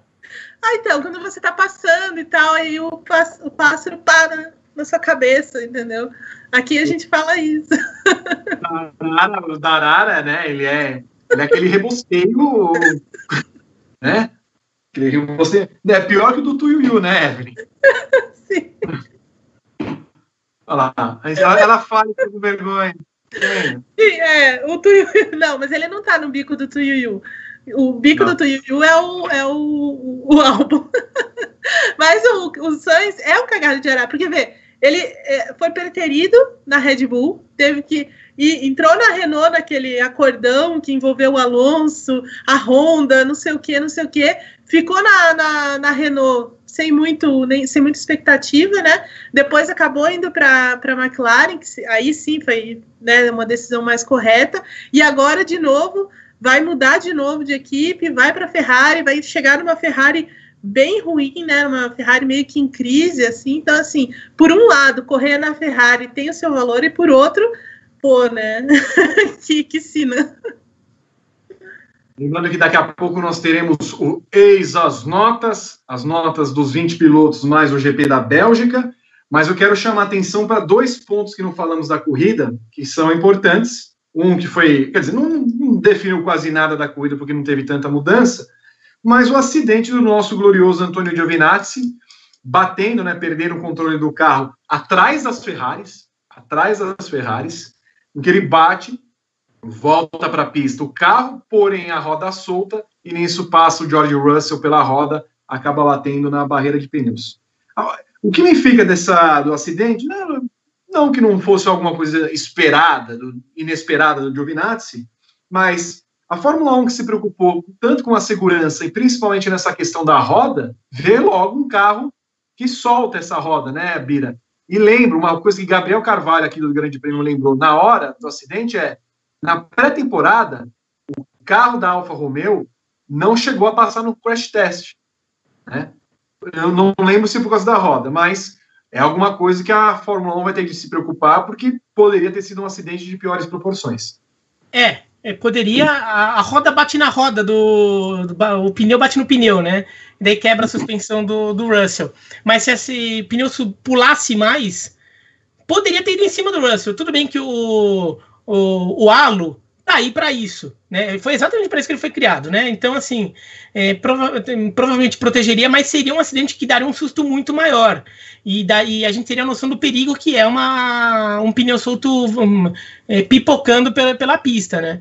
É, realmente é uma coisa que a Fórmula 1 deveria ficar mais atento. E pera que assim, nessa questão de segurança de um carro de Fórmula 1, eu imagino que fazer um sistema em que a roda não se solte nem deva ser as coisas mais complexas ali do carro, né? Acho que, por exemplo, fazer com que o cockpit fique inteiro, que o piloto lá dentro fique inteiro, depois de um, de um acidente a 300 por hora, deva ser muito mais complicado do que criar um sistema ali que, que não permita que a roda saia pulando, né? E, e isso acabou falhando. Então você fica mais cabreiro ainda sobre outras coisas. A FIA tá pecando um pouco esse, um pouquinho, né, esse ano com as coisas, né, Evelyn? Não é só nisso, mas a FIA tem o, trabalho da FIA enquanto é, entidade é, organizadora de campeonato de um modo que não consegue fiscalizar o que acontece com os carros e o que vem por baixo deles, e simplesmente com uma roda, é um, é um resultado bem ruimzinho que ela vem desempenhando esse ano. Vem mesmo. É, a Ferrari tá. A a FIA tá, tá, tá deixando a desejar mesmo nesse ano. É, e verdade, o, a Alfa Romeo não passou no primeiro crash test, não, antes, quando, né, quando o carro fica pronto e tal, e faz esse, esse primeiro teste, ela não, ela reprovou mesmo. E é uma questão, né? E eu fiquei muito assustada na hora, achei que, que a, quando você viu a primeira imagem, antes né, de coisa, é, parecia um acidente bem mais feio do que, do que aconteceu, né? E também fiquei um pouco, até na hora pensei assim, que talvez uma bandeira vermelha pudesse ter sido feita, pudesse ter sido acionada, porque tinha muita, muita sujeira na pista, até o, até o safety car, né? Até os caras do safety car falaram, tá, tem muito detrito na pista, né? Muitos pilotos falaram, então acho que até era interessante, nesse caso, é, colocar a bandeira, a bandeira vermelha, né, acionar a bandeira vermelha nesse, nesse momento. Assim, a gente sabe que a Fórmula 1 não gosta, né, não é uma coisa que eles apreciem muito, parar a corrida, colocar safety car, aquela coisa toda, mas é uma, é uma situação que hoje acho que caberia. Evelyn, quantos cachorros hoje? Cinco? Sim. Tem um visitante. Tem um visitante. Ô, Bira, até pegando a questão da FIA, a gente vem, falar, vem falando aqui em alguns programas, a FIA demonstrou a completa incapacidade dela de fiscalizar os carros da Fórmula 1 e por isso gerou toda essa questão do carro da Racing Point, dos freios, do duto e tudo mais. E aí fica, quer dizer, até então ficava todo final de semana a Renault lá na portinha da FIA, protesto não valeu, não sei o que lá mais, achando que fosse mudar alguma coisa. Mas, assim, é, o que fica de lição, por exemplo, da entidade é que ela não consegue mais ser um elemento de governança que traga uma lisura e um campeonato completamente perfeitos, tanto no nível simples de fiscalização de carros, que o carro solta a roda, quanto de como ver se nenhuma equipe consegue copiar elementos de outra, ou se eventualmente é, uma figura A de uma equipe passa o elemento, a, projetos do carro para uma figura B. Não tem como comprovar isso e nem tem como falar assim, ah, eu não sei se, se, se, se há alguma suspeita ou se não há alguma suspeita, porque isso pode ser feito de várias formas hoje. Jogar numa nuvem, é, passar um pendrive tudo mais tal. O que fica da discussão da FIA é, e, e do, do, conceito da Fórmula 1, a Fórmula 1 deveria, até por uma questão de é, inoperância da sua entidade reguladora, liberar é, peças e carros por completo para que outras equipes comprem e assim diminuir esses problemas? Acho que é uma solução possível, né? E nos novos regulamentos ali que vão ser criados, ali já tem, vai ter mais aquela coisa de que, o, que certas equipes vão ser responsáveis por certas coisas, tudo. E acho que uma ideia já, já fica, acaba tendo um pouco esse efeito, né? É, agora, eu, eu acho que a Fórmula 1 deveria ser mais liberal com isso, porque esse, essa questão não é nem só a questão da, da fiscalização, mas isso ah, muitas vezes acaba aumentando a diferença dos carros em si, né? E uma questão da, da Fórmula 1 é competitividade. Né? Então, talvez se a, uma equipe menor, que já tem um custo gigantesco dela, não tivesse que desenvolver tudo e correndo o risco de desenvolver mal, sendo que ela vai ter menos até condição de, de testar tudo. De repente, se ela puder comprar alguns pacotes mais prontos, é, gastam uma grana ali construindo, é, comprando, mas talvez com menos risco de dar errado como um projeto errado com um projeto que você tem que criar, você tem que fabricar todas as peças, tudo. Isso poderia ser, talvez. Agora, imagino que essa, o futuro regulamento de contenção de gastos, tudo inclui algumas coisas como essa, né? Então já pode ser que isso venha. Já pode ser que isso. Mas agora esse negócio daí também é uma coisa histórica da Fórmula 1, né? É, equipe, equipe, equipe trapaceando no regulamento técnico, tudo mais, é história assim, de décadas atrás já, né? Então, é, não é nada novo. O Evelyn queria muito que o Matia Binotto. Alô? Toto? Deixe dois carros aí para mim, por favor. Entregarem Maranello. Ou pelo menos um motor, né? Porque olha. O motor da Ferrari, segundo consta, perdeu 70 cavalos, mas, cara, é parece que perdeu 70 cavalos, parece que perdeu a manada inteira, né? Porque não, os cavalos estão todos saindo. Não, não, mas se a Ferrari, se a Ferrari adotar um hífen, né? Que, que fica que, quando, quando o carro fabrica o próprio motor, fica Ferrari, Mercedes. Quando compra, fica Red Bull, hífen, Honda. Se a Ferrari adotar um hífen, caiu para o início da Itália. Não, daí ela morre. Se ela adotar um IF, aí ela morre. Porque o motor é, é, uma, é a coisa mais preciosa, né? Que eles têm, é uma das coisas mais preciosas que a, que a Ferrari tem, é uma coisa né, produzida num lugar X lá dentro da fábrica, todo né, é, cheio de, de, de, lendas históricos. Então, assim, é, bons ela, ela é, um castelo só, sagrado, né? Sim, só poucas, poucas pessoas têm acesso à sala onde é feita, onde é feita toda. Né, onde coloca no dinamômetro, sei lá. Então, tudo isso é muito. É, faz parte dessa aura né, da Ferrari e o motor é o coração do carro, né?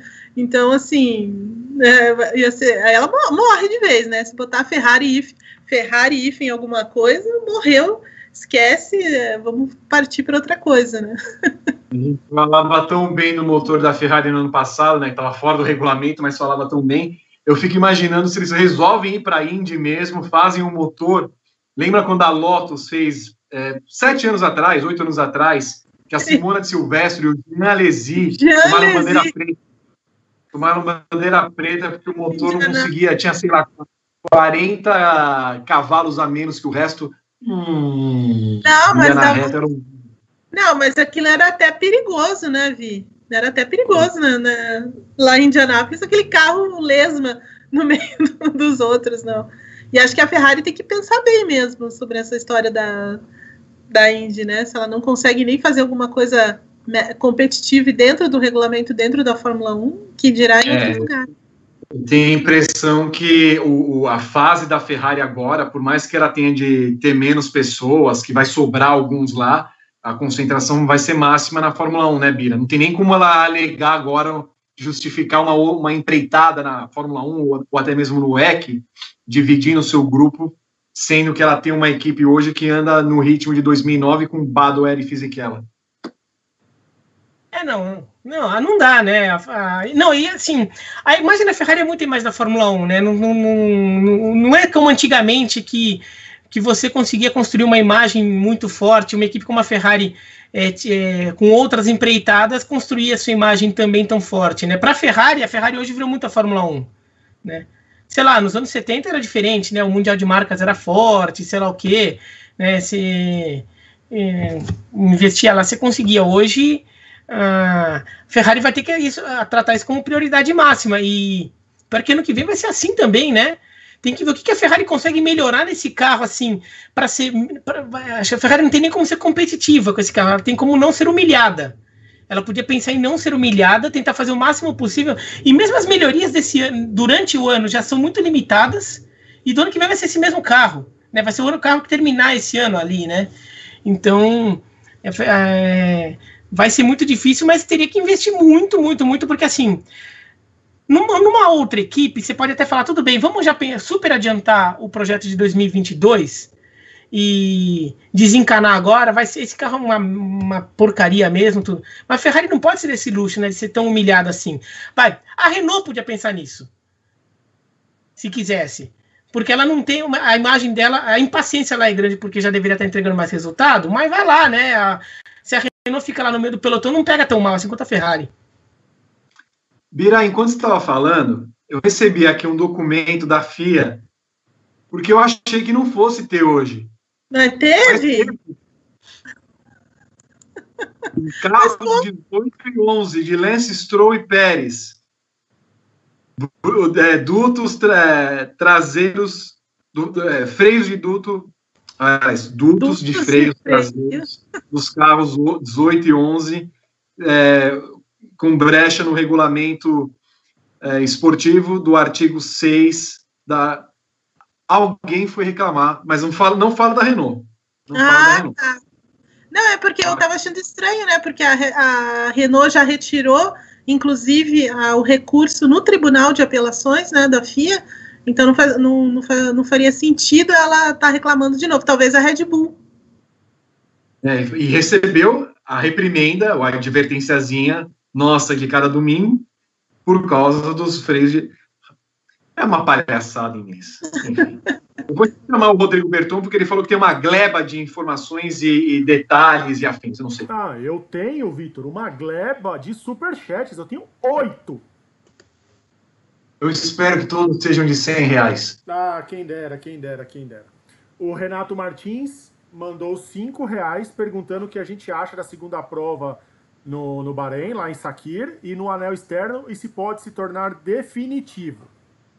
Bira, você viu que vai ter a, uma corrida no anel externo, 3.500 metros. Raramente, quer dizer, raramente, do tempo que eu me lembro, não, não, não lembro de ver corridas tirando Mônaco em circuitos com menos de 4 quilômetros. 87 voltas no Bahrein, tem expectativa de volta entre 53 e 55 segundos.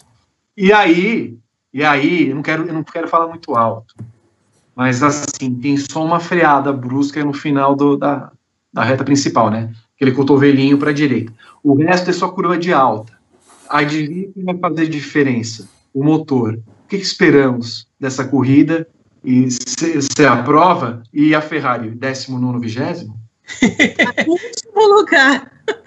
Ah, não, é, não é uma, é uma perspectiva para Ferrari não é boa, mas eu gosto da ideia, porque já que você vai ter que repetir circuito, que crie situações novas, para que pelo menos circuito, as provas não fiquem tão repetitivas, né?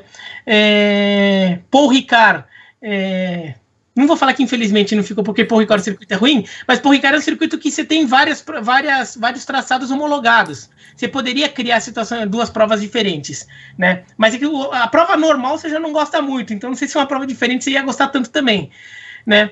É, em Silverstone eles chegaram até a falar em fazer uma prova no sentido inverso, é que daria muito problema também. Não é tão simples assim inverter o sentido da pista, né?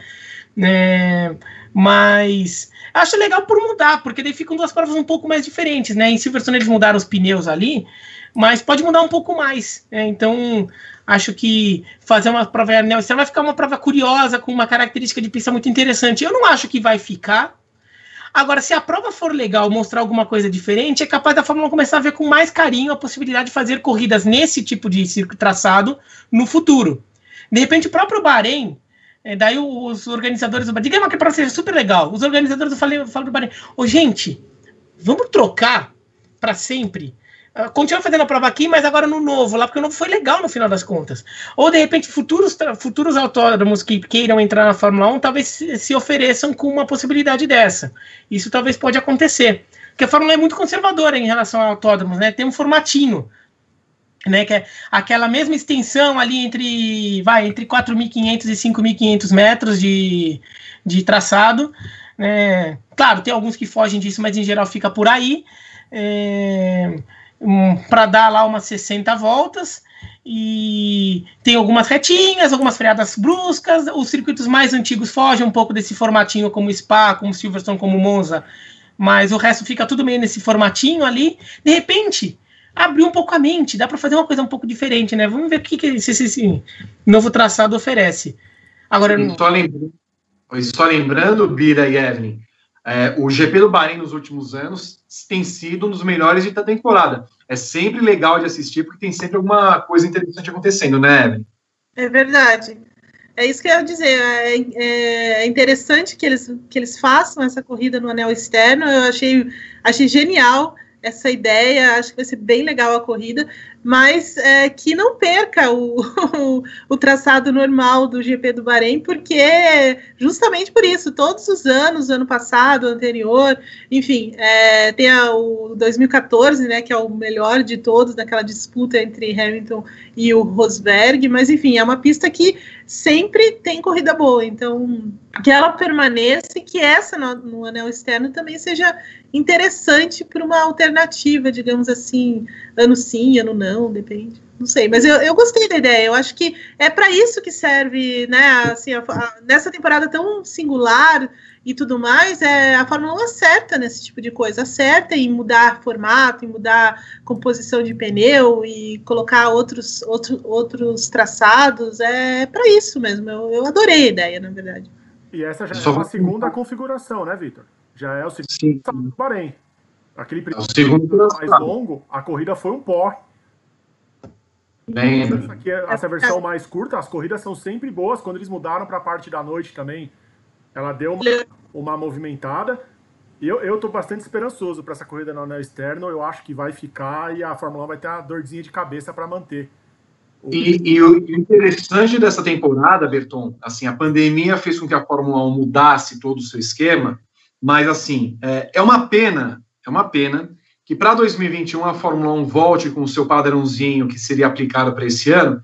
Primeiro que eu acho injusto, de um, um ponto de vista humano até, é óbvio, é negócio, não deveria nem entrar um ponto de vista humano, mas você voltar com, por exemplo, a Turquia, você colocar Portugal, você ter, dar uma chance para Imola, ainda que eu não goste de Imola, não acho que é um circuito para Fórmula 1, mas fazer corridas em certas praças, usando esse ano como paliativo, sem pensar no ano que vem, eu, eu considero injusto. Porque Portugal, por exemplo, se fizer uma boa corrida esse ano, não terá chance no calendário do ano que vem. Por que, que a Turquia não pode fixar com o melhor circuito que o Herman Tilke fez, não pode ficar lá mais um ano? Por que, que o GP do Bahrein não pode ter duas corridas? Sendo que há uma grande chance de ter êxito nessa corrida de menos de um minuto. Então, assim, a Fórmula 1 vai voltar ao seu padrão no ano que vem, é, meio que usando o que tinha para esse ano e sem poder aproveitar, eventualmente, as pistas e os formatos que ela tinha para esse ano de 2020 usando como paliativo. O que, que você acha, Bia? Só para a gente pegar esse gancho. Eu não, eu não tinha pensado por esse aspecto, mas faz sentido, né? Você vai ter oportunidade de testar coisa nova e algumas delas podem dar certo e você ficou meio amarrado nisso, né? Agora, talvez a Fórmula 1 pense, daí agora eu estou um pouco pensando alto. A Liberty tinha aquela ideia quando ela assumiu a Fórmula 1 e chegou até a se eh, espalhar um pouquinho essa ideia de fazer um, um, um calendário ainda mais pesado, né? né? É... Como? 25 corridas. Isso, 25. E foi aquela, aquela chiadeira toda ali, porque não, é muito pesado, muita viagem, sei lá o quê. De repente, a Liberty pode até usar a, a maratona que vai estar sendo esse segundo semestre e com algumas soluções que, que foram encontradas para permitir essa maratona desse segundo semestre, para de repente começar a tentar viabilizar um calendário de 25 que ela queria. Então, por exemplo, é, de repente, é, em, para alguns circuitos muito lucrativos até, fazer duas corridas. Né? Ou, daí, por exemplo, Silverstone né? Se de repente começar, se de repente lá o governo do Bahrein para começar a pagar uma grana meio violenta ali e tudo, de repente você viabiliza umas três, quatro corridinhas a mais na temporada, fazendo algumas rodadas duplas, é, pegando, ou então ó, vai tipo é, Monza Mugello que a gente vai ter em sequência. Né, é, alguma coisa assim. De repente a, a, FIA pode, a FIA, não, a Liberty, pode pegar isso como uma inspiração, mas não para o ano que vem, talvez lá para frente começar a tentar adotar isso, porque a vantagem de fazer um calendário muito pesado é, é, dinheiro, né? É você, por exemplo, você consegue arrancar muito mais dinheiro da televisão. 25 corridas significa que metade dos domingos a, televi a emissora que comprar a, a, Fórmula 1 vai ter, vai ter uma grade, de, vai ter, vai ter um, uma, um espaço na grade da, para a Fórmula 1 em metade dos domingos. Né? Então, isso, até para emissora de TV conseguir vender para o patrocinador, tudo é muito valioso. Você passa a ter um espaço quase que fixo ali. Se você tirar o, o período de férias ali, mais o período de pré-temporada, de treino, sei lá o quê, você vai ter 25 corridas no espaço o quê? De 35 semanas? De uhum. alguma coisa assim. Então, praticamente todo domingo, vai, ou 40 semanas, quase todo domingo vai ter corrida. Então, para você arrancar um dinheiro da TV, você falou televisão, agora você arruma a sua grade. A gente arrumou a grade para você. Domingo é Fórmula 1, né? Domingo de manhã, ali, 10 da manhã no horário do Brasil, enquanto cada país vai ter seu fuso horário, tem corrida. De repente, eles podem começar a pensar nisso como forma de, de fazer valer aqueles, aquelas 25 corridas que eles queriam e não estavam conseguindo vingar, né? É. Ou então, por exemplo, Evelyn, que, a, que o Liberty Media tenha, sei lá, a sua mão 25 ou 30 pistas e faça é, bienais. Então, digamos, é. nós vamos ter que ter Mônaco sempre, Silverstone sempre, Monza sempre, Interlagos sempre, digamos. Vamos, beleza. Essas pistas têm que estar todo ano. E aí, revezando. Barcelona não precisa. Bom, não. Barcelona não precisa estar no calendário. Não, né? não. Ba Barcelona fica só como pista de teste. Exato. Então, assim, pô, mas já que tem que colocar a Espanha, então, ó, digamos, é 2020, 2022. Aí, pô, não, pô, Nürburgring, porra, o circuito de Nürburgring tem que estar tá no calendário. Mas assim, beleza, não pode estar. Tá... Então, vai, anos ímpares, Nürburgring, anos pares, okay, a Espanha. Portugal, putz, Portugal vai entrar esse ano, então vamos fazer porque aí você também tem uma variação né, mais justa, promove mais pistas no calendário, né? E outra, eu acho muito injusto, por exemplo, nesse momento, inclusive, que, a, que a Fórmula 1 pensa numa coisa mais global, e se estamos falando da questão de pretos, a África tem de estar no calendário. Aquele continente tem de ser representado no calendário de alguma forma. Né? Não sei se Island, não sei se uma, na, na África é, árabe, mas em, em algum momento ela tem de estar no calendário. Então, assim, ela vai precisar trabalhar com essas pistas todas para formar não um calendário padrãozinho como ela vem fazendo. Então, esse ano, se a pandemia tem algo bom a trazer para a Fórmula 1, deveria ser essa escolha melhor desse calendário, né, Evelyn? Sim, eu concordo. Eu acho que dá para fazer isso, inclusive é uma forma também de deixar a coisa mais sustentável para os países, para alguns países, né? Por exemplo, a Alemanha, ela não tem é, ajuda do governo nenhum, porque alguns países têm, né? Então, por exemplo, Bahrein, Abu Dhabi, o Brasil tinha, né? O Brasil também de, de alguma forma tem uma, uma boa, um bom respaldo do, do, do governo. É, outros lugares têm, né? E outros lugares não têm, né? Que são, são lugares que dependem muito da, do patrocínio, de venda de ingressos e de outras coisas. Por exemplo, Hockenheim, Austin, é, todos esses lugares precisam, né? Não México e tudo mais. Então, acho que até seria sustentável para esses lugares que precisam arrecadar, né? Precisam trazer patrocinadores e tudo mais. É, seria mais viável, na verdade, você ter, de repente, essas provas ano sim, ano não, é uma certa, um certo rodízio entre as provas que não são essenciais, digamos assim, como você disse, né? Então, assim, manter no calendário Silverstone, Spa, Monza, é, Interlagos, e, e aí adaptando né, com que com que está vindo. É claro que assim, num, num, mundo ideal, né, a gente chutaria, por exemplo, Abu Dhabi, Paul Ricard, né, pelo menos nesse nesse traçado que é usado agora, com aquelas listras horrorosas, é, né, algumas pistas dessas a gente tiraria sem o menor pudor, né? A Barcelona mesmo. Mas na Espanha, por exemplo, a Fórmula 1 poderia muito bem correr em Jerez de la Frontera, que é uma pista muito legal, uma pista até melhor é, em termos de espetáculo, por exemplo, para a Fórmula 1 do que Barcelona, né? E na Itália, manter Mugello de repente e, né, e abrir mão de San Marino. Mas, enfim, eu concordo. Eu acho que essa temporada, se ela tem uma coisa importante a ensinar também, é isso, né? Pensar um pouco fora dessa, desse padrão e sim levar a Fórmula 1 à África, do, à África, né, o continente africano, é, a gente só, assim, enquanto pista para a Fórmula 1, a gente sempre vai lembrar de Kyalami, mas é, eu acho que dá para pensar em outras, em outras praças. Vai lá, Berton. Bom, vamos lá. Eu tenho mais oito superchats. Oito? Ah, foi chegando mais, Vitor. Não, eu acho pouco. Vamos lá, então. Diego Pereira, cinco reais. Se 2020 está uma bosta, Palavras dele, só tô lendo. Imagina a agonia e falta de perspectiva do Sainz ao constatar que terá que correr pela Ferrari em 2021.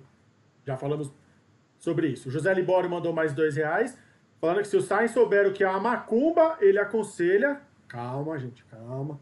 Vinícius Moreira, cinco reais. Vocês são muito injustos. Está muito claro que não se trata de uma fase ruim da Ferrari. São todas as outras equipes que estão em fase excelente. É, não podemos dizer que a Haas, a, a Alfa Romeo e a Williams estejam. né? Mas... A Haas, então, hein? Magnussen, a minha nota tá linda aqui, ó, em vermelhinho. Hilton Santos, cinco reais. Sacanagem o briefing ter começado mais cedo hoje. Ainda mais que tinha jogo da Lusa. Chegando agora para acompanhar o restante do programa. Abraços. Pois é, a gente começa agora depois que a corrida terminou, mas dá para voltar e começar desde o começo. Não, não, não vai perder. Importante é que, importante é que a Lusa ganhou. É, Quanto, e hein? Time, e meu time também ganhou, então tá tudo bem. Pera aí um pouquinho, pera um pouquinho. Vamos usar a informação. De quanto a Lusa ganhou? A portuguesa ganhou de 1 a 0 do RB Brasil, Red Bull Brasil. Boa. O Red Bull Brasil não é mais o Red Bull Bragantino, é, é outra coisa, é isso? Era aquele, aquele lá do ano passado, ele continua existindo, só que agora como time B do Bragantino. Ok. É o touro rosto deles. É o touro rosto brasileiro. É, exatamente. Alfa Tauri. Alfa Tauri. É Vinícius Moreira por dois reais mandou um sem clubismo. Ok. Diego Pereira por cinco reais faz uma denúncia aqui. Luísa Mel na casa da Evelyn Urti. Salvem os doguinhos. Não, eles estão eles são todos salvos da rua e vivem muito bem aqui livres, correndo, fazendo tudo o que eles querem, latindo. Alô, Luiz Abel, queremos você no briefing. Ah, tem, tem, uma, tem, uma, tem uma cadela da, da Evelyn, a nega. A nega, a nega. É ladra orgânica, porque a, a Evelyn tem uma horta ela Sim. vai lá e ataca a horta da Evelyn, que é uma beleza. Errada ela não tá. Ela come todos os to tomatinhos, ela não deixa nada em pé. Ah, é saudável, mais saudável que o Fernandão. José Libório por cinco reais. Imaginando o Comendatore voltando à vida para evitar essa atitude do Binotto e dizendo algo que não dá para falar no ar. Um vafanculo, um cazzo, porra, é, é isso aí. Juan Gonçalves por cinco reais. Rapaz, essa situação da Ferrari só comprova uma coisa. Ela não trapaceou apenas no ano passado, não. Ano passado, ela apenas exagerou na trapaça. É, descobriram, né? Tipo... É, que ano passado descobriram, é verdade. E chegou mais cinco reais agora, Vitor. A gente tá bombando de superchat. Deixa o chat atualizar. Vinícius Moreira por cinco reais. Eu gosto muito de Monza, mas prefiro Opala e Santana. Eu faria, é o tipo de piada que eu faria eu gosto muito de Monza, mas eu prefiro o gol quadrado. Cage mandou 5 reais agora. Sinceramente, ver a Fórmula 1 adiar as mudanças do carro para 2022 vai ser uma tortura para o público. Mais um ano de domínio da Mercedes e de Lewis Hamilton. Ufa! É, mas não tinha muito jeito, na verdade, porque por conta da pandemia, né, e do, do, do, tempo que eles ficaram parados e perda de perda financeira, não tinha como, como trabalhar isso para não adiar. Foi uma boa decisão, na verdade. Berton, sobe a vinheta que vem a hora que agora nós vamos dar as notas para todos os 20 pilotos, que era a participação do nosso público, incisivo aqui, para dar de Hamilton a pobre Sainz, que conta, né? Participou no final de semana, e do GP da Bélgica. A vinheta, por favor. Eis as notas! Essa é a vinheta que é o que o orçamento que você destinou proporciona. Peraí, eu, eu dou um orçamento para você produzir isso? R$18,90, você quer que pague o quê? O editor, Bom, o editor eu, eu mandei R$18,90 pro editor, o editor falou, ah, por isso faz você mesmo. Aí eu fiz. É, o o Vitor é de vaca mesmo. Não, difícil, caloteiro, Evelyn. Total. Não, não, peraí. E ele fala assim, ó, ele não manda o orçamento, ele fala, você tem R$18,90 para gastar. E aí, mas gasta do seu bolso que depois eu reembolso. Nossa! Ele esquece. É. Berton, Berton vamos, vamos fazer o seguinte: a, a, gente resolve isso lá na salinha Rodrigo Hilbert. Não, não precisa, eu tô bem aqui. Sabe por quê? Porque chegou um superchat de dois reais do Eutímio Júnior. O Gasly está em ótima fase. Abraços a todos, amo vocês. Eu também te amo, Eutímio. Eutímio. Bom, nós vamos passar na salinha Rodrigo Hilbert. Não, não vamos não, tá tudo bem. RH e depois termos alguma conversinha. O, atenção para as notas no nosso quadro que vai agora tratar dessa maravilha que é todo mundo depois chiar. A Evelyn Guimarães foi ofendida na semana, na semana retrasada, porque você deu nota 6 para a corrida. É GP da Espanha. O povo ficou muito chateado com isso, eu percebi. Eu percebi, mas sim, eu, Pode sabe. No dia é. seguinte, a Evelyn não entendeu seis. Pois é. Ah, tá tava... O rapaz estava brabo mesmo. Mas. Bom, se o Bira não acompanha, é assim. A nota, ou ela é dada antes, tá, Bira? Se você, não sei se você deu as notas antes, mas se você der a nota agora, você não pode mudar depois. Tá. Né? É uma regra que a gente instituiu, porque a gente tem uma pessoa nessa no nosso briefing, eu não sou de citar nomes, mas nós temos uma pessoa que começa assim, ah, nota 6, não, pensando bem 7, ah, não, agora 4,5. Não, como é que é a não, voz, Vitor? Mas não, como é que é a voz? Foi um dia só, foi um dia só. 7, nota 7, ai, não me atrapalhei, 6. Então não vale, a primeira que falar e acabou, beleza? Tá, beleza. Vi, antes das notas, José Libório mandou mais dois reais. Te amo, Libório. Acabaram de criar a DRGP. Mal sabe ele que essa editoria já tem uns 22 anos. Evelyn Guimarães. Diga. Começamos com você para Lewis Hamilton. Nota 10. Pole excepcional ontem e a corrida bem controlada hoje, nota 10. O Biratã Leal. 9. Aliás, tem meio ponto? Tem, tem meio ponto. Tá, não, eu dou 9. Não vou mudar, não. Eu só tô querendo já saber, tá? Mas eu dou 9, porque basicamente achei a corrida dele ótima, maravilhosa. Só que, como assim? Foi uma corrida também que não acabou não apresentando algum desafio extra que ele teve que superar, eu deixaria o 10 para uma corrida perfeita numa situação ainda é, adversa, tendo que superar alguma condição adversa. Lembrando que vale qualquer nota, inclusive com casa decimal. Ah, quero dar 9.4. Por quê? Justifica a nota lá, você pode. Rodrigo Berton. É, o, antigamente não podia não, Bira, porque o Vitor fazia a conta de cabeça, agora que ele criou uma fórmula no Excel, pode nota até 9.25, se você quiser. Eu dou 10 para o Hamilton. Muito bem. Eu também dou 10 para o rapaz, que fica com 9.75. Valtteri Bottas, Evelyn. é, nota 6 para o Valtteri Bottas. Pela, é, digamos assim, por quase ter tomado do Verstappen ontem na, na classificação e pela apatia hoje. Pirata Leão. Também nota 6, aquela nota que você para você passar de ano, porque você não fez nenhuma bobagem, mas você também não fez nada muito certo ali. Você só cumpriu um, fez o mínimo obrigatório. Rodrigo Berton. 6 pro Arame Liso. Acho que pela primeira vez no, na história das notas, todo mundo dá a mesma nota. Eu vou até procurar aqui, mas eu tenho a impressão que sim. 6 pro rapaz, aí fica fácil, né? Porque 6 mais 6. 6, 6. Max Verstappen, Evelyn Guimarães. Aliás, só uma coisa: todo mundo dar a nota 6 é a maior expressão da mediocridade que foi a prova dele. Exatamente. Todo mundo tem a mesma visão pífia e patética. Acho que alguém já cunhou essa frase em algum lugar. Dele. E, não, e não, não foi nem, nem aquele, aquele ruim que você tem, ah, não, um dá 4,5, outro dá 3, sei lá o quê. Não.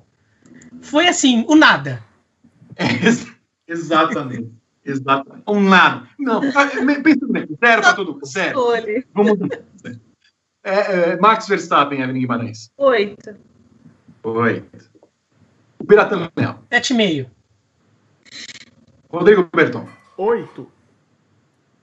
Eu dei nove para o rapaz. 8.125. Daniel Ricardo, Evelyn Guimarães. O Ricardo foi, fez um corridão hoje mesmo. É, nota 9.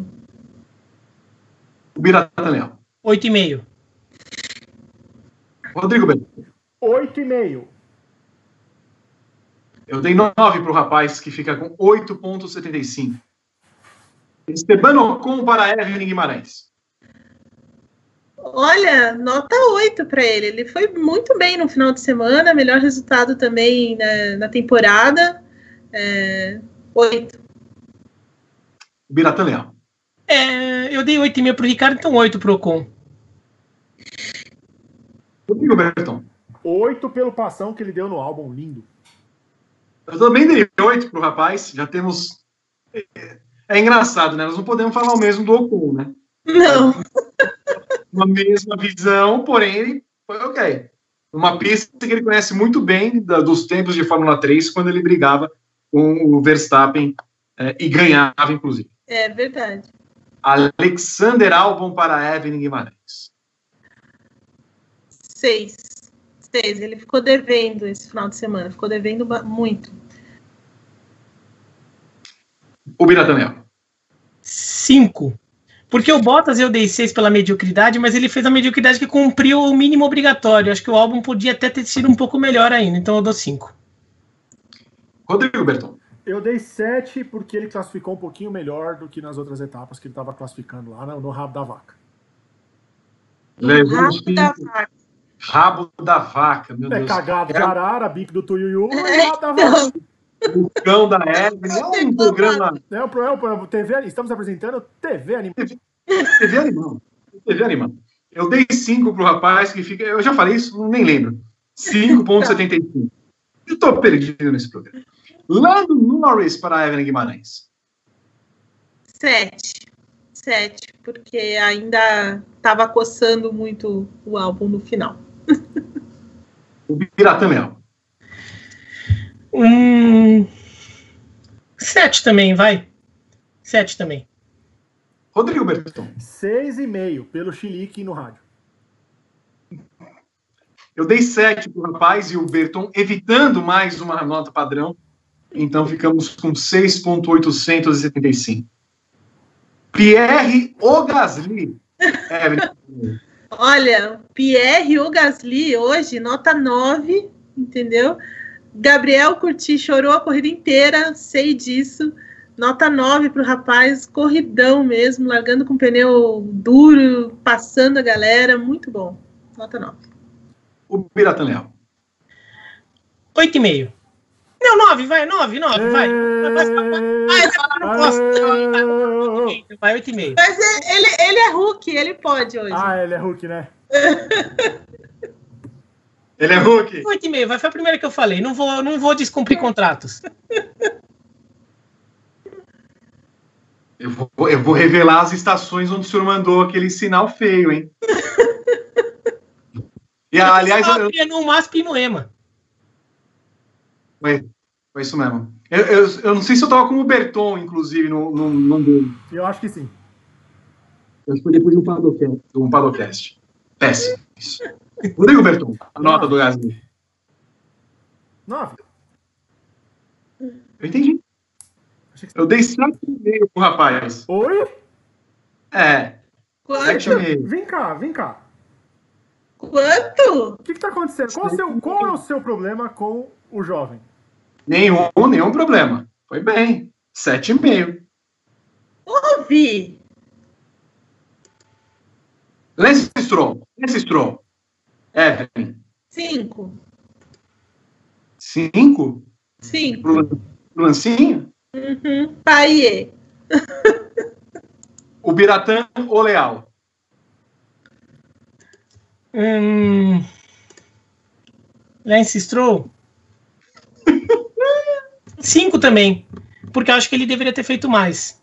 Foi uma, foi uma- não foi uma corrida horrorosa, mas ele deveria ter feito mais do que ele fez.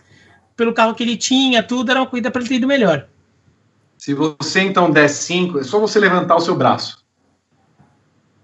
Por quê? É só você olhar para sua esquerda, no seu braço. Na manga A minha camisa. esquerda? Na manga da É, camisa. da sua camiseta. Ah, sim, sim, é verdade. Verdade. Biratã. Biratã Leal. É que eu tava aqui, na verdade, eu tô olhando mais pra direita aqui por causa da. Daí eu vi o BMW aqui. Eu falei, O que, que o BMW tem a ver? o senhor não vendido, eu tenho certeza que o senhor foi comprado por BMW Parmalat para aparecer com essa camisa no programa. Correto. Ah, Ah, vendido, sabia. O- eu, vou, eu vou entrar em contato com essas marcas para saber. O, aliás, fazendo um parênteses, estou achando que tem alguns amiguinhos da imprensa que andam meio vendidos, né, para algumas informações que estão dando em relação ao jornalismo. Vitor. Eu, eu pensei em alto aqui. O Lance Stroll, o Rodrigo Berton. Cinco e meio. Eu dei 5 pro rapaz, que fica com o quê? Com 5, 125. Sérgio Pérez Mendonça de Albuquerque Medeiros. Evelyn Guimarães.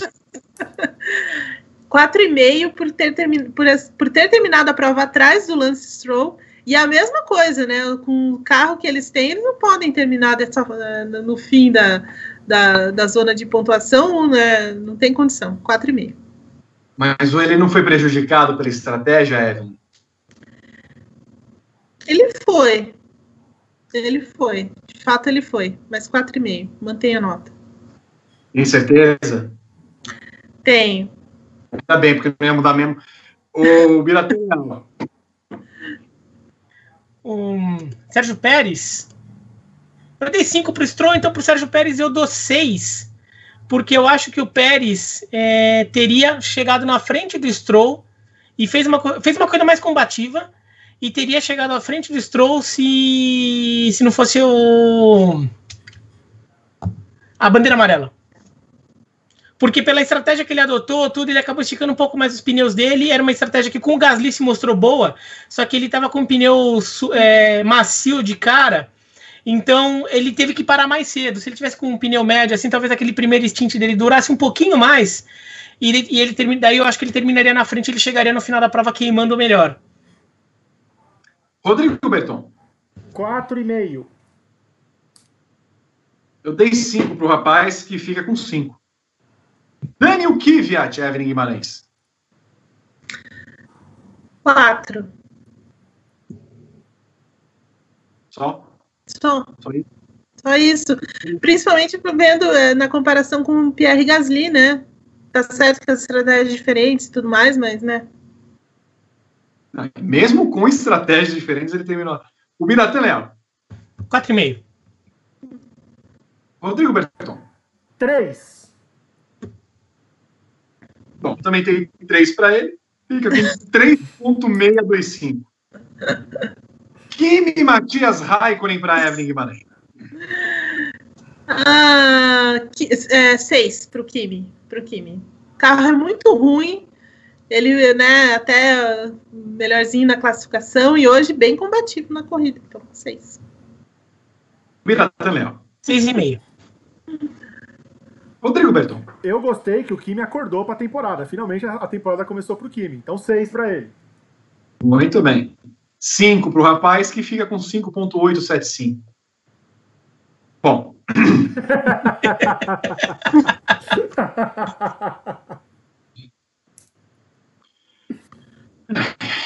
Dá para separar as notas?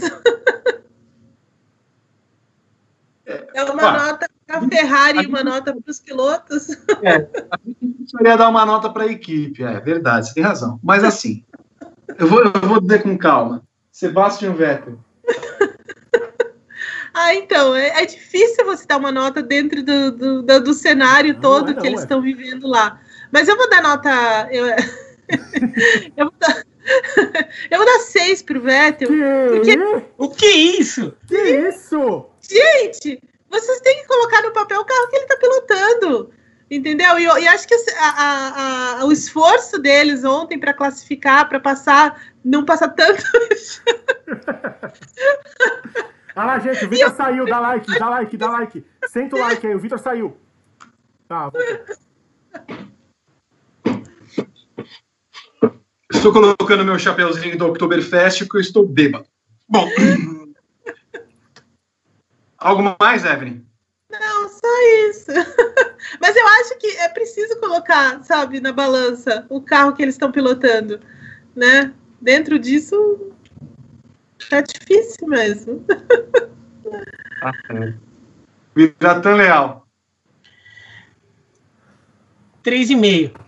Porque, assim, por pior que seja o carro, o carro foi muito ruim. Eu, eu por um piloto do nível do, do Vettel e do, do Leclerc, eu acho que eles tinha obrigação de tirar um pouquinho ali um coelhinho da cartola, mesmo que não fosse para chegar em quarto, quinto, mas pelo menos para brigar pelos pontos, vai ficar naquela briga dos pontos, nem isso que ele ficou. Então, para o carro é nota zero, mas para ele um, uns três e meio ali. Mas eles não tinham nem velocidade, Bira. Eles não tinham nem como se defender dos outros. É isso, essa é a minha questão. A, a Ferrari está tão ruim, o carro não tem velocidade, os caras não têm como se defender. Sabe, assim, é, é, é, uma coisa muito. É, é, sabe, eu acho que o, a nota a gente tinha que dar só para Ferrari. Como mas assim, nem para produzir uma série, uma série deliciosa de de, de áudios de rádio desaforados, é, entendeu? entendeu? Então, ó, só nisso já tirou um ponto deles. Eu poderia dar 4,5. Porque pelo menos podia ficar a corrida inteira xingando. A gente poderia ter um monte de, de, cena, de áudio lá do pessoal com ele pi, pi, pi. E nem isso eles fizeram, entendeu? Questionando a equipe, né? Que nem é. o Vettel na, na corrida passada. É verdade. Isso sim. Berton. Dois. Dois? Dois. Ah, tá bom. Eu dei dois e meio pro rapaz. e fica com três e meio. Não, não dá. Mais que dois não dá. Bom, eu tenho até medo de continuar com outro piloto. Charles Leclerc, Evelyn Guimarães. Eu vou dar a mesma nota. Eu vou dar a mesma nota. E, é, e ele ainda foi mais prejudicado do que o Vettel, porque ainda parou duas vezes ainda a, a, o primeiro pit stop foi horroroso, o segundo ainda tinha que teve aquela coisa lá da, da, da do ar comprimido, enfim, é, erraram a, os, a, escolha dos pneus, quer dizer, o cara estava vendido na prova, vendido. Mas ontem ele foi até melhor do que o Vettel na classificação, com essa com esse carro que é uma, sei lá, não tem nem nome.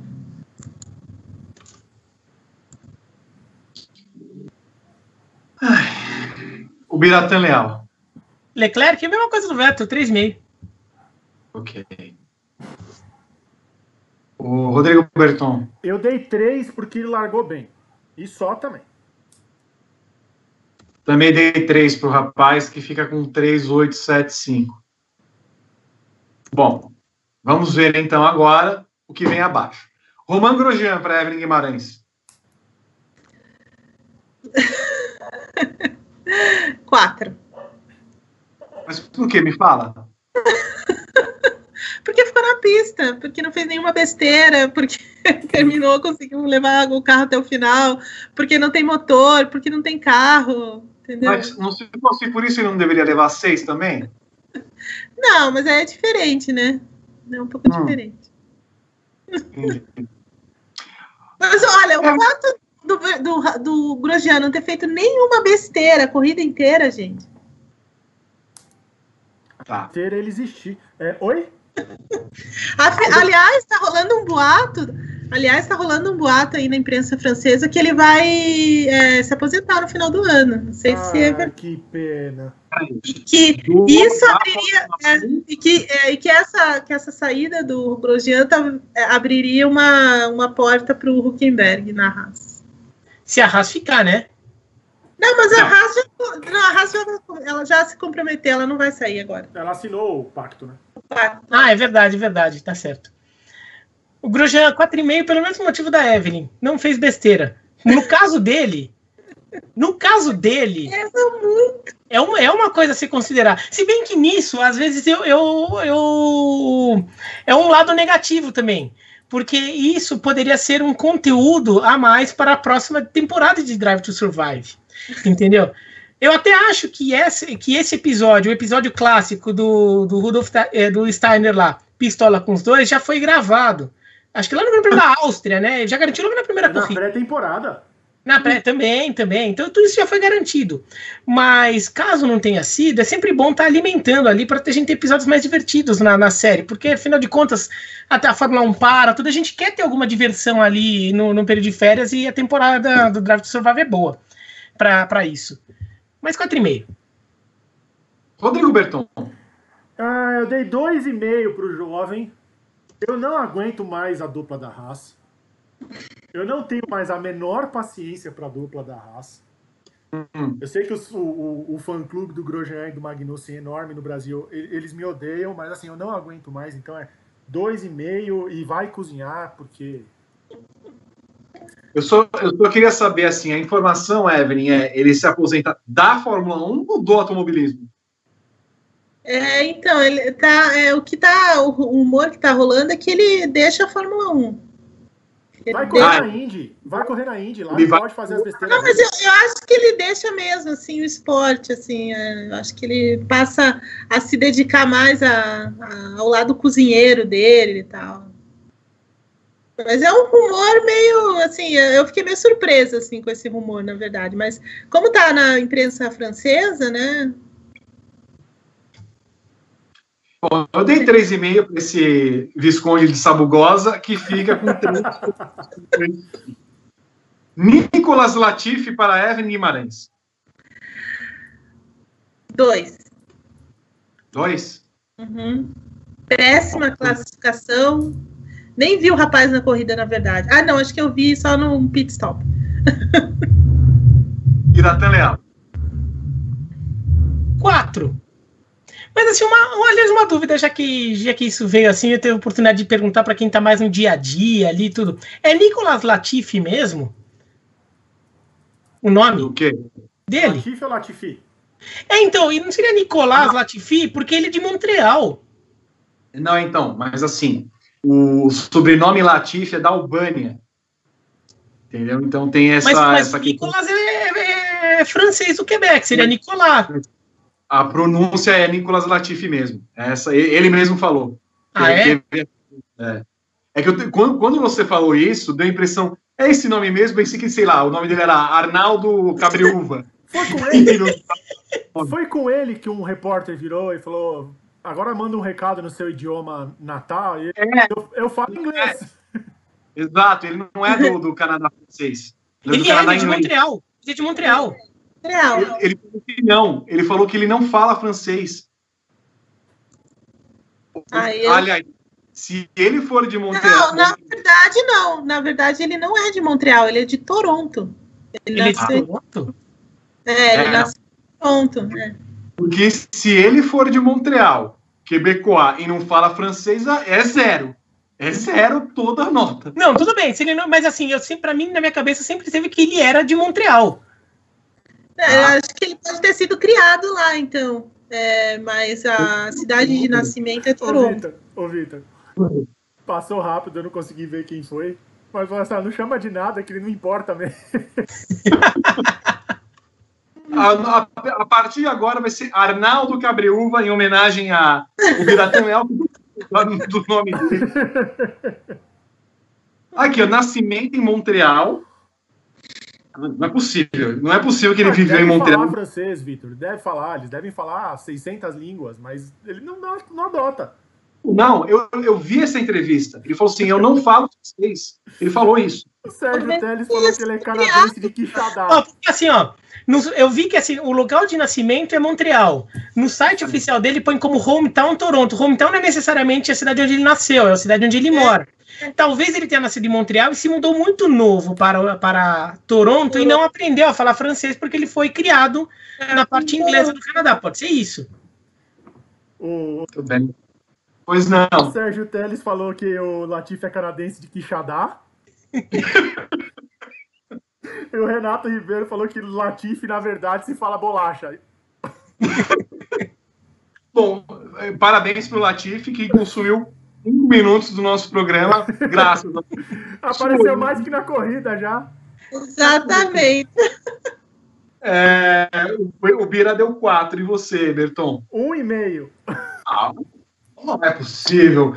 Tudo isso para você dar um e meio pro rapaz? Vitor, se você não fala pra mim o Latif, a- me perde a nota do Latif, eu nem lembraria que ele correu hoje. Ele ficou atrás da Ferrari, cara. É. De todo. Ele merece nota um. Não, ele ficou na frente do Magnussen. Ele ficou na frente do Magnussen? É Ficou. verdade, mas aconteceu Putz. alguma coisa com o Magnin? Ah, nasceu. Péssima corrida. Bom, Kevin Magnussen, Kevin Guimarães. Dois. Péssimo. Dois. Péssimo, péssimo, péssimo. É, o Biratan Leão. Três. Três. Rodrigo Berton. Zero. Ah, não é possível. Zero. Pífio. Pífio. Zero. Ah, ele foi. Ele parou na. Foi bonitinho a, a volta de apresentação terminando, Vitor. Eu pegando os prints para colocar no, no Twitter do GP. Todos os 19 carros, 18 carros alinhados, né, que o Sainz não largou. Aí vem o meninão lá em últimos 30 segundos atrás do último carro, ele demorou uns 10 segundos para alinhar. Até nisso é lento. Bom, eu tenho nota 1. Fica com um e meio. Antônio Giovinazzi para Evelyn Guimarães. Nota três. Três e meio. Três e meio. Espera aí um pouquinho. Você fez uma adenda da nota. Que? Chama o VAR. E vai Três. valer três. Três. Três. Para você aprender a não dar pausa dramática na nota. Três. Vira leal. É, é, desde o fim da, da final da prova, eu tô aqui na já preparando para a live, tudo, então não tô acompanhando as notícias como vocês estão. Veio alguma justificativa técnica para o acidente dele? Tem. Tem? Qual que é? Rodrigo Berton, qual é a, a a resposta técnica para a explicação? Ruindade. Tá, não, não houve uma quebra de suspensão, um furo de pneu, alguma coisa assim? Não. Não. Então a nota dele é 2,5. Dois e meio. Se tivesse, se tivesse alguma justificativa, daí melhorava bem a nota, porque daí a culpa não é dele, né? Mas se ele rodou sozinho ali, né? Não foi nem brigando por posição nem nada. E no momento em que pinga o time extended, alcançamos a meta, é isso, Berton? Batemos mil likes. Bateu. Muito Então, se batemos mil likes, eu espero uma, uma nota uma nota alegre de você para o Giovinazzi. Qual a Meio. nota? Meio. Tá bom, eu também dei meio. 1.625. George Russell para Evelyn Guimarães. Putz, é, eu fiquei com dó dele, do susto que ele tomou, né? Mas ele fez uma boa classificação, assim, até, né? É... Quatro. Legal. Eu dou 5. Fez o que dava para fazer com o carro, não teve culpa de- de- de- do acidente que, que- em que foi envolvido. É, Rodrigo Berton. 4,5. Eu dei 3 para o rapaz, que fica com 4,125. Carlos Sainz, Zica do Pântano, Evelyn Guimarães. Zica do Pântano. Nota 6 pela classificação de ontem. O Biratanel. Nota 6,5, vai porque ele foi o melhor piloto fora Mercedes, Red Bull e Renault, né? A Renault se mostrou um carro bem competitivo nessa pista. Então ele foi o melhor dessas, né? Foi melhor que as Racing Points, por exemplo, e foi melhor que o Lando Norris, que normalmente tem ido melhor que ele, né? Então deu um 6,5.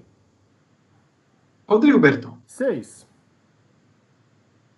Para não ser reprovado. Quê? Para não ser reprovado. Então ele é reprovado comigo, tomou 4. Fica com coração. O menino nem largou. 5.625. A nota do GP da Bélgica de Fórmula 1, Evelyn Guimarães. 4,5. Fiquei um pouco decepcionada com, com a corrida, achei que talvez pudesse ter um equilíbrio maior ali pela, pelo que eles mostraram desde sexta-feira. Também não choveu, né?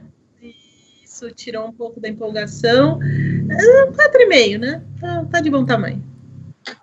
O GP da Bélgica, Evelyn, foi melhor que o GP da Espanha? Foi. Foi. do GP da Espanha. Ah, sim. Ah, Ele levou metade da nota, quase. Mas acho que o GP da Espanha teve outras. é, Não, não, não, não, nem isso. Não precisa explicar nada. Isso foi melhor, né? Por que, que você deu 6 pro GP da Espanha? que ela pode. Porque eu posso, exatamente. Eu, vou falar pros cinco cachorros atacarem você. Eu vou falar para os cinco cachorros atacarem quem ficar me atacando por causa disso. Você não tá bem A nota hoje. que quiser das coisas, horas. Eu aceito. Eu aceito a explicação. Mas vocês notam como ela não tem critério. Eu Leal. tenho sim. É Eu porque é o nível de expectativa para as corridas, entendeu? É diferente. Eu dou. Eu dou 3,5. Porque, assim, a corrida. foi- é, porque acho que essa é uma corrida que você espera um pouco mais. Você acha que você espera que ela entregue mais do que ela entrega. Tanto pe- pela, pelo traçado em si, que normalmente proporciona corridas mais legais, quanto pela chuva, né? que, que sempre dá uma parecida lá na Bélgica, né? Dessa vez não teve nenhuma coisa nem outra, então eu dou uns 3,5 ali, porque acho que é uma corrida que a gente cobra mais dela. O, a- a- o patamar ali, o sarrafo é mais alto para o Grande Prêmio da Bélgica. O Grande Prêmio da Espanha, eu daria 3,5 também, mas porque ele é sempre ruim, né? Ele é sempre 3,5. Esse é o patamar básico do Grande Prêmio da Espanha, é 3,5. Rodrigo Berton. 3. Ah, não é possível. Você também deu 3 pro GP da Espanha? Chato igual. Vitor, com quanto tempo você abriu o coquetel? Na volta 3, certo? Foi na volta, acho que 9. E depois você falou assim: ah, teve a pancada, você falou, opa, pancada, vai juntar todo mundo, vai lá, lá, lá. Depois de quantas voltas você abriu o coquetel de novo? Na volta seguinte. Então é isso aí, é 3 e só não é pior que Mônaco e Paul Ricard. Se tiver duas corridas em Paul Ricard, eu me demito. Nota 4 para a corrida, que ficou com 3,75. Inclusive, perdendo para o GP da Espanha, entra com uma pior corrida do ano. Quem diria o GP da. Meu Deus. É Bom, por causa da expectativa. é, são diferentes, né? Tem, tem coisas diferentes. Ouvi? Pois não. Antes do time extender, posso registrar quatro superchats que chegaram durante as notas?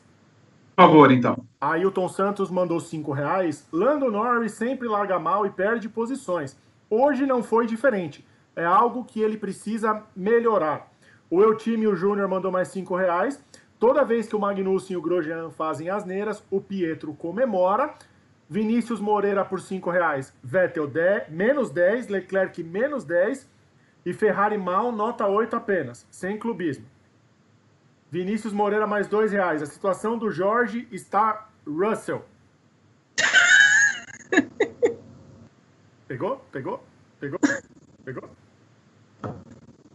Achei fofo. E chegou mais cinco reais aqui, Vitor. Deixa o meu chat atualizar. Tem muitos comentários, o pessoal gosta da, da hora das notas. O Hilliard, a, a Hilliard Adrian, não é uma homenagem ao cantor Gilliard, é uma cidade. Buenas a todos, sou fã de vocês. Teria resultado diferente inverter os pilotos dos carros? Albon no carro do Verstappen, Bottas no carro do Hamilton. Abraços. O Biratã. Acabaram piadinhas? Acabou, acabou, acabou. Eu tô pensando em uma aqui, mas vai ficar para amanhã no paróquio. Não. Ó, eu anotei um assunto para a gente falar nesse Time Extended, que seria uma. Bom, primeiro de tudo, que não se sabia que havia um push, não lembrava disso pelo menos, um push que a Mercedes dava para os seus pilotos usarem, e foi aquele momento em que o Bottas virou e falou assim: Ué, cadê o push aqui, não sei o que lá mais? Vocês me dão um empurrãozinho. Que, no que vira o engenheiro do Bottas olha, nós decidimos internamente que nós não vamos dar para os pilotos quando, quando, estão entre eles. Aí o Bottas responde, ué, eu não estava sabendo disso daí não, nunca ouvi essa, essa regra. Nós podemos considerar isso, Evelyn Guimarães, como uma ordem de equipe? Eu considero, eu considero, de fato. Foi, foi surpresa é, o engenheiro falar que eles tinham combinado antes de que não haveria um ataque, não usariam né, essa outra configuração de, de motor para atacar um ao outro. Então, me parece que talvez eles tenham feito essa combinação e o Bottas estava no banheiro e não ouviu, né? Sei lá. Ou deu uma de João sem braço e falou: ó.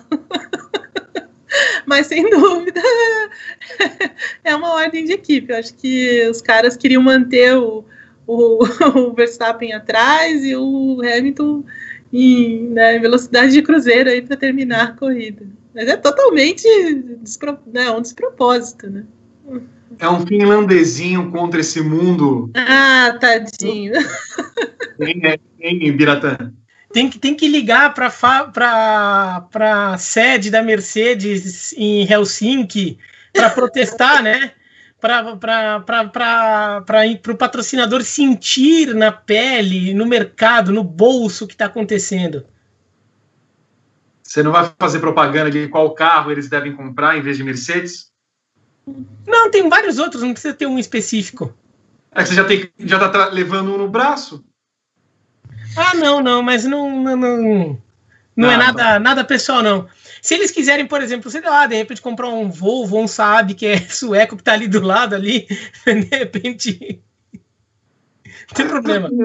E, de alguma maneira é estranho, é, a gente não está acostumado a ver a Mercedes fazer esse tipo de coisa. Né? É uma equipe que deixa correr, ainda mais uma situação como essa que ela sabe que não vai perder o campeonato. Mas de alguma forma é estranho acontecer isso ou vocês veem que é uma situação muito atípica, deve ter sido alguma coisa de momento? Eu acho que foi uma coisa de momento, assim, porque não é, vai muito contra é, o que eles já fazem, o que já fizeram, ou que outras situações nessa temporada em que eles não deram esse tipo de ordem. É, então, alguma coisa é, talvez tenha acontecido aí lá para ter esse tipo de, de, de, comportamento, assim, porque de fato não é do feitio da, da, da Mercedes é, dar esse tipo de ordem e não, a gente vai, vai manter isso até o final da corrida, assim, não é de fato, talvez eles estejam vendo o Verstappen como uma ameaça maior do que ele realmente é, né? Biratã, falando em botas, um levantamentozinho rápido. Geralmente o GP da Bélgica costuma ser o 13 terceiro da temporada, tá? Esse ano ele está sendo o sétimo. Diferença de botas para Hamilton depois do GP da Bélgica. Em 2017, 34 pontos. Em 2018, 87.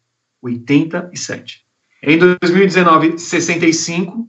E agora, 50 pontos. Quer dizer, metade do, basicamente, do, dos outros anos e tem 50 pontos de diferença. E isso expressa muito bem o que está sendo a temporada, mais o Bottas do que do Hamilton? Sim, claro, vai até o começo da live aqui que a gente tava falando, né? Que, e curioso que no começo da temporada, o Bottas chega a terminar como líder do campeonato depois das duas primeiras corridas, né? O Hamilton só assume a liderança depois do Grande Prêmio da Hungria. E, então, essa diferença foi tirada muito rápido. Né? Assim, acho que desde o Grande Prêmio da, da Inglaterra, o Bottas deu uma fundada ali em, grande, grande, né? E, então, é, ele até foi pole, né? De 70 anos que ele foi pole, né? Isso, foi no segundo grande prêmio de Silverstone que ele foi pole. Mas ele, ele deu uma fundada muito grande. Se assim, ele não tá competitivo, ele parece estar tá muito submisso à, à situação dele. Que a gente não via até. A gente via assim, ele não era um piloto do nível do Hamilton, mas ao menos você via que ele tentava. E uma ou outra corrida dava certo. Agora nem isso, né? É, eu acho que. Oi, desculpa. Não, ia passar para você. Ah, então, eu acho que é uma coisa que o próprio Bira falou no, no começo, é, ele não tem confiança, né? Então, assim, o cara, o piloto, quando perde a confiança, perde tudo, né? Ele não tem confiança. Embora ele tenha um melhor carro da Fórmula 1, uma, a melhor estrutura ao redor dele, é, quando ele olha para o lado e vê o Hamilton ali, é, né?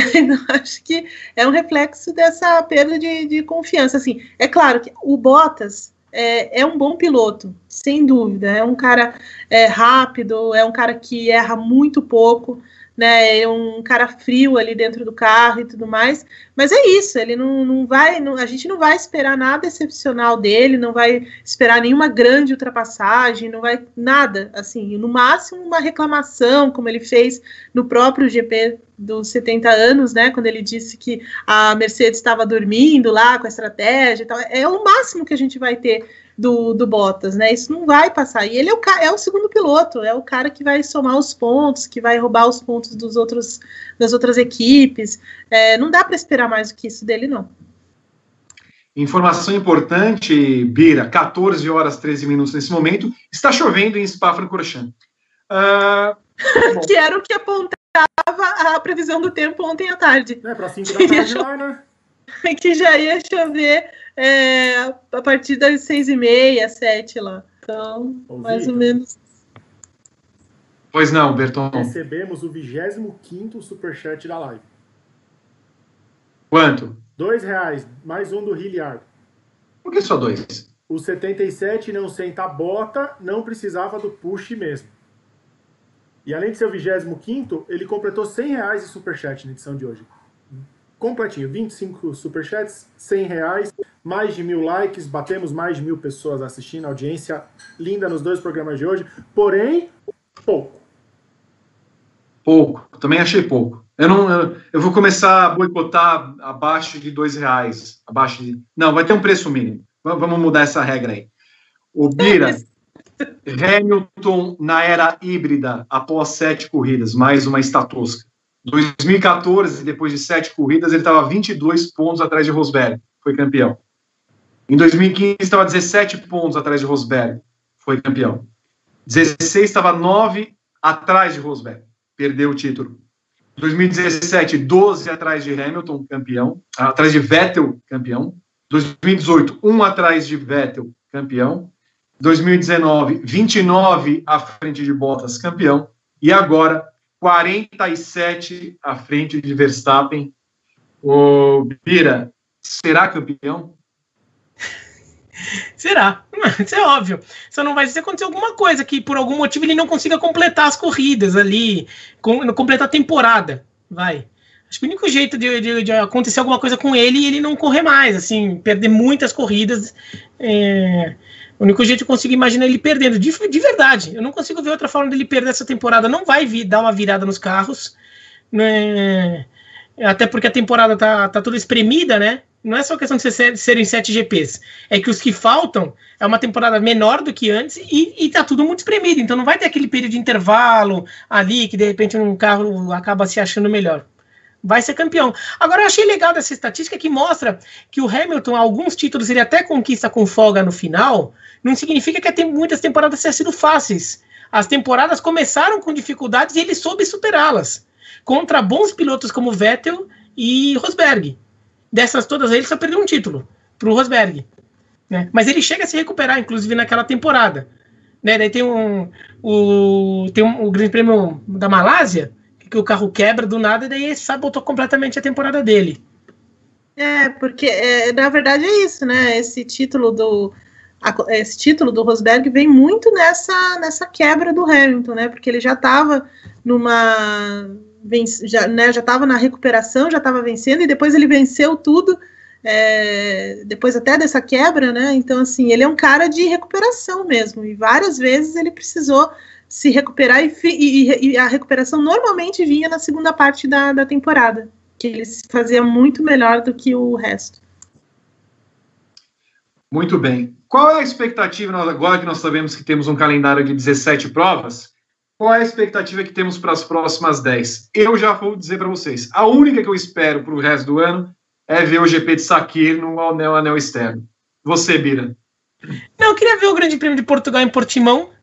Não que eu tenha muita expectativa em relação a, a traçado, alguma coisa assim, mas porque vai ser legal, um circuito diferente. Mugello também, eu gosto de quando tem circuito novo, cenário diferente, tudo.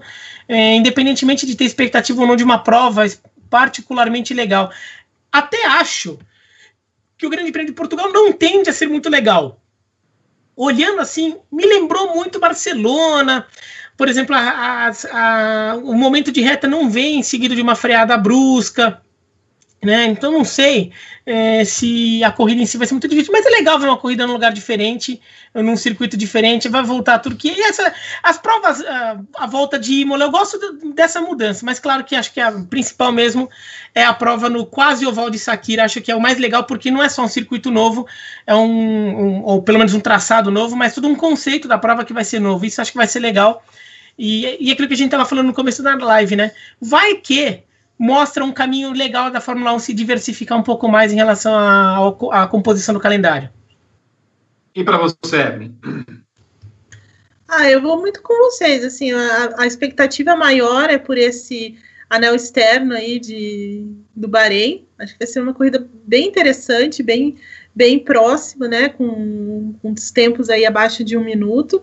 É, também estou bem curiosa para ver a corrida em Mugello que é uma pista que eu adoro, acho lindíssima aquela pista, é, né, tem um retão, de, tem duas grandes descidas, assim, enfiadas fortes, acho que vai ser interessante.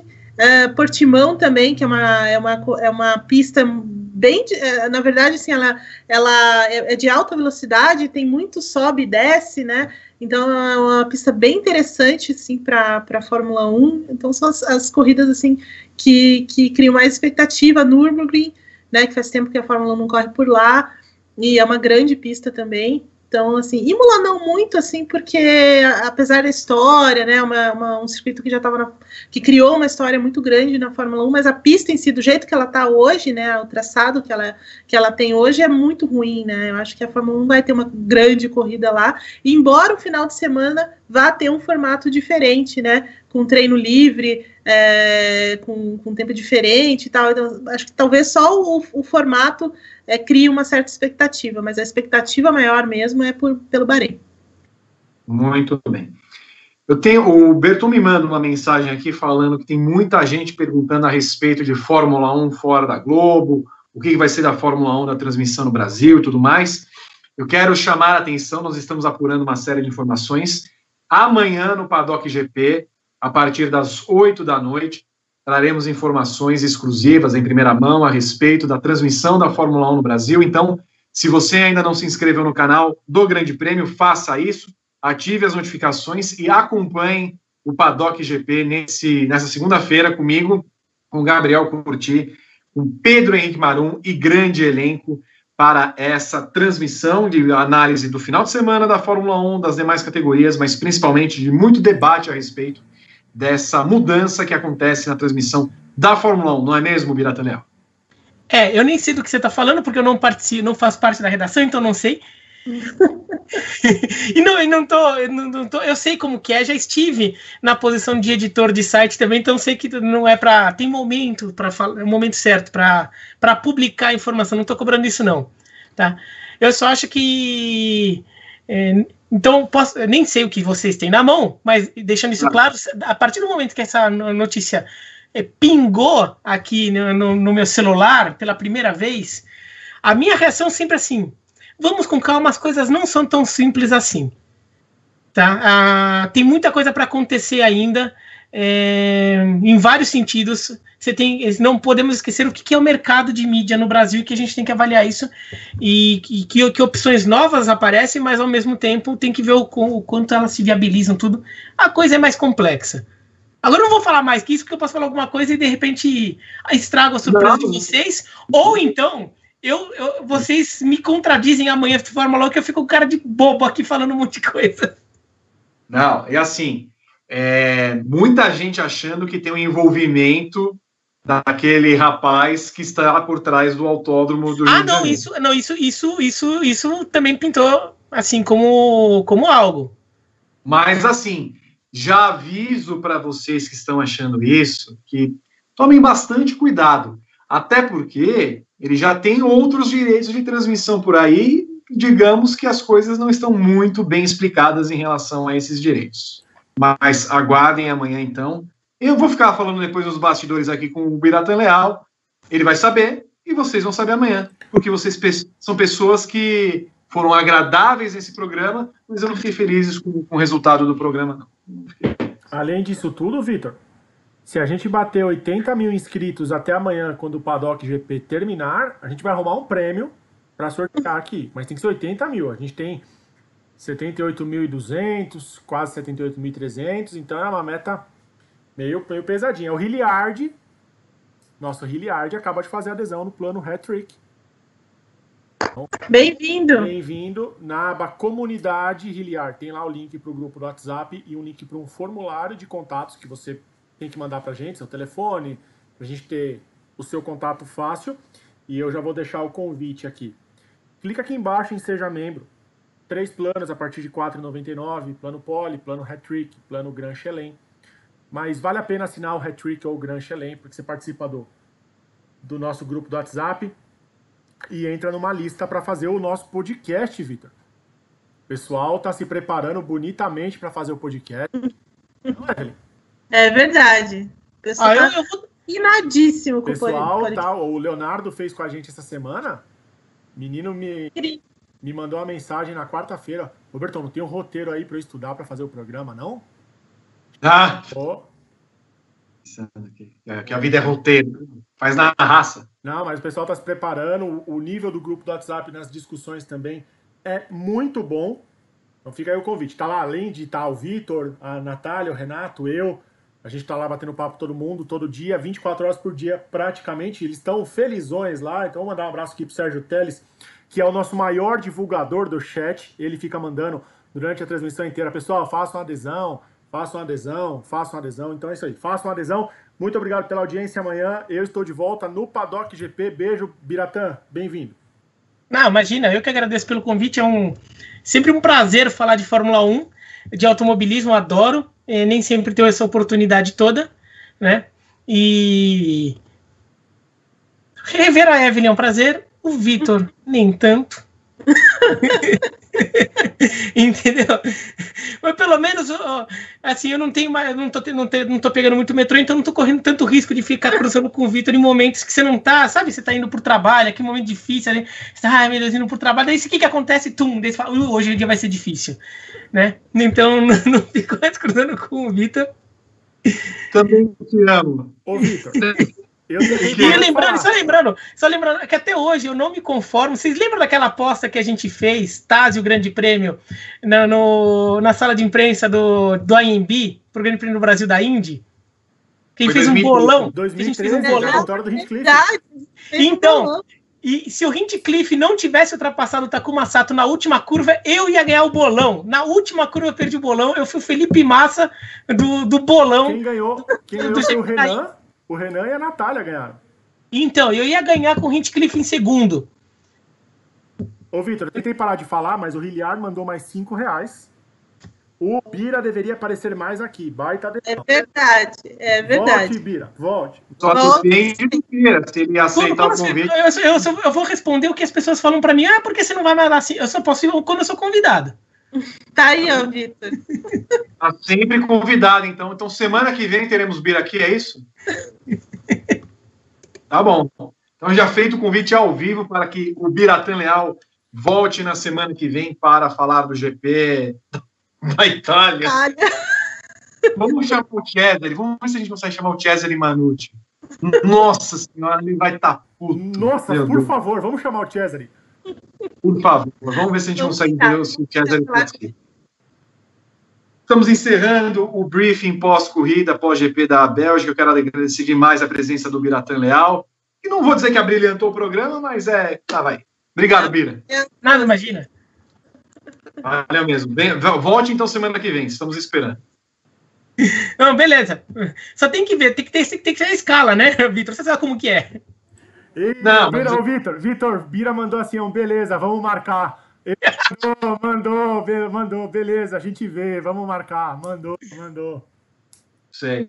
É sempre assim. Porque não tem, domingo nesse horário, não vai ter beisebol, não tem MLS, não tem golfe, não tem lacrosse, não tem nada que você vai Às comentar. às vezes tem, Então- às vezes tem futebol no mundo. Ah, não, não. Aqui não, não, não tem Ontem, futebol, ontem eu fiz, eu tava, neste horário, ontem eu tava no futebol no mundo. Não, esquece. Não teve nem jogo. Hoje nem teve jogo, hoje de manhã. Não tô nem sabendo o que tá acontecendo. Foi 2x1 pro São Paulo, é isso? Foi Foi. 2x1, né? Ah, Foi. que maravilha. Evelyn Guimarães, um beijo pra você. Um beijo, Vi, um beijo a todos. É, obrigada pela, pelas mensagens de apoio ao meu pai, que está no hospital ainda, mas valeu, valeu mesmo. Até semana que vem. Mande um beijo pra ele e fale pra Ziza continuar dando um croque na cabeça dele. Sim, merece. tá intenso o negócio. Rodrigo Berton, obrigado, viu? Eu que agradeço a audiência de todo mundo, baita programa, quase três horas de uma discussão em altíssimo nível, quatro horas contando o primeiro, o primeiro. Semana que vem tem mais, amanhã Paddock, quinta cadeira, quinta Padocast, todo dia GP às 10 aqui no Dailymotion, conteúdo nas nossas redes sociais, arroba Grande Prêmio no Instagram, Twitter, Facebook, Pinterest. Procure a gente em todas as redes sociais que não falta nada e você não perde nada do que acontece nas pistas do mundo. Daqui a pouco tem Indy cobertura completa no Grande Prêmio. Muito bem. Então, voltamos amanhã com o Paddock GP às 8 horas ao vivo, com mais informações a respeito da Fórmula 1 e das transmissões da Fórmula 1 no Brasil. Não percam. Vocês, ah, depois não falar, né? Tô avisando, vem aqui 8 horas, portanto. Obrigado mais uma vez ao Biratan Leal, a Evelyn Guimarães, a Rodrigo Berton e a você, claro, que acompanhou o briefing pós-GP da Bélgica. Voltamos também na semana que vem para falar tudo sobre o GP da Itália e de como a Ferrari vai nos alegrar. Tchau, gente. Até a próxima. Thank you.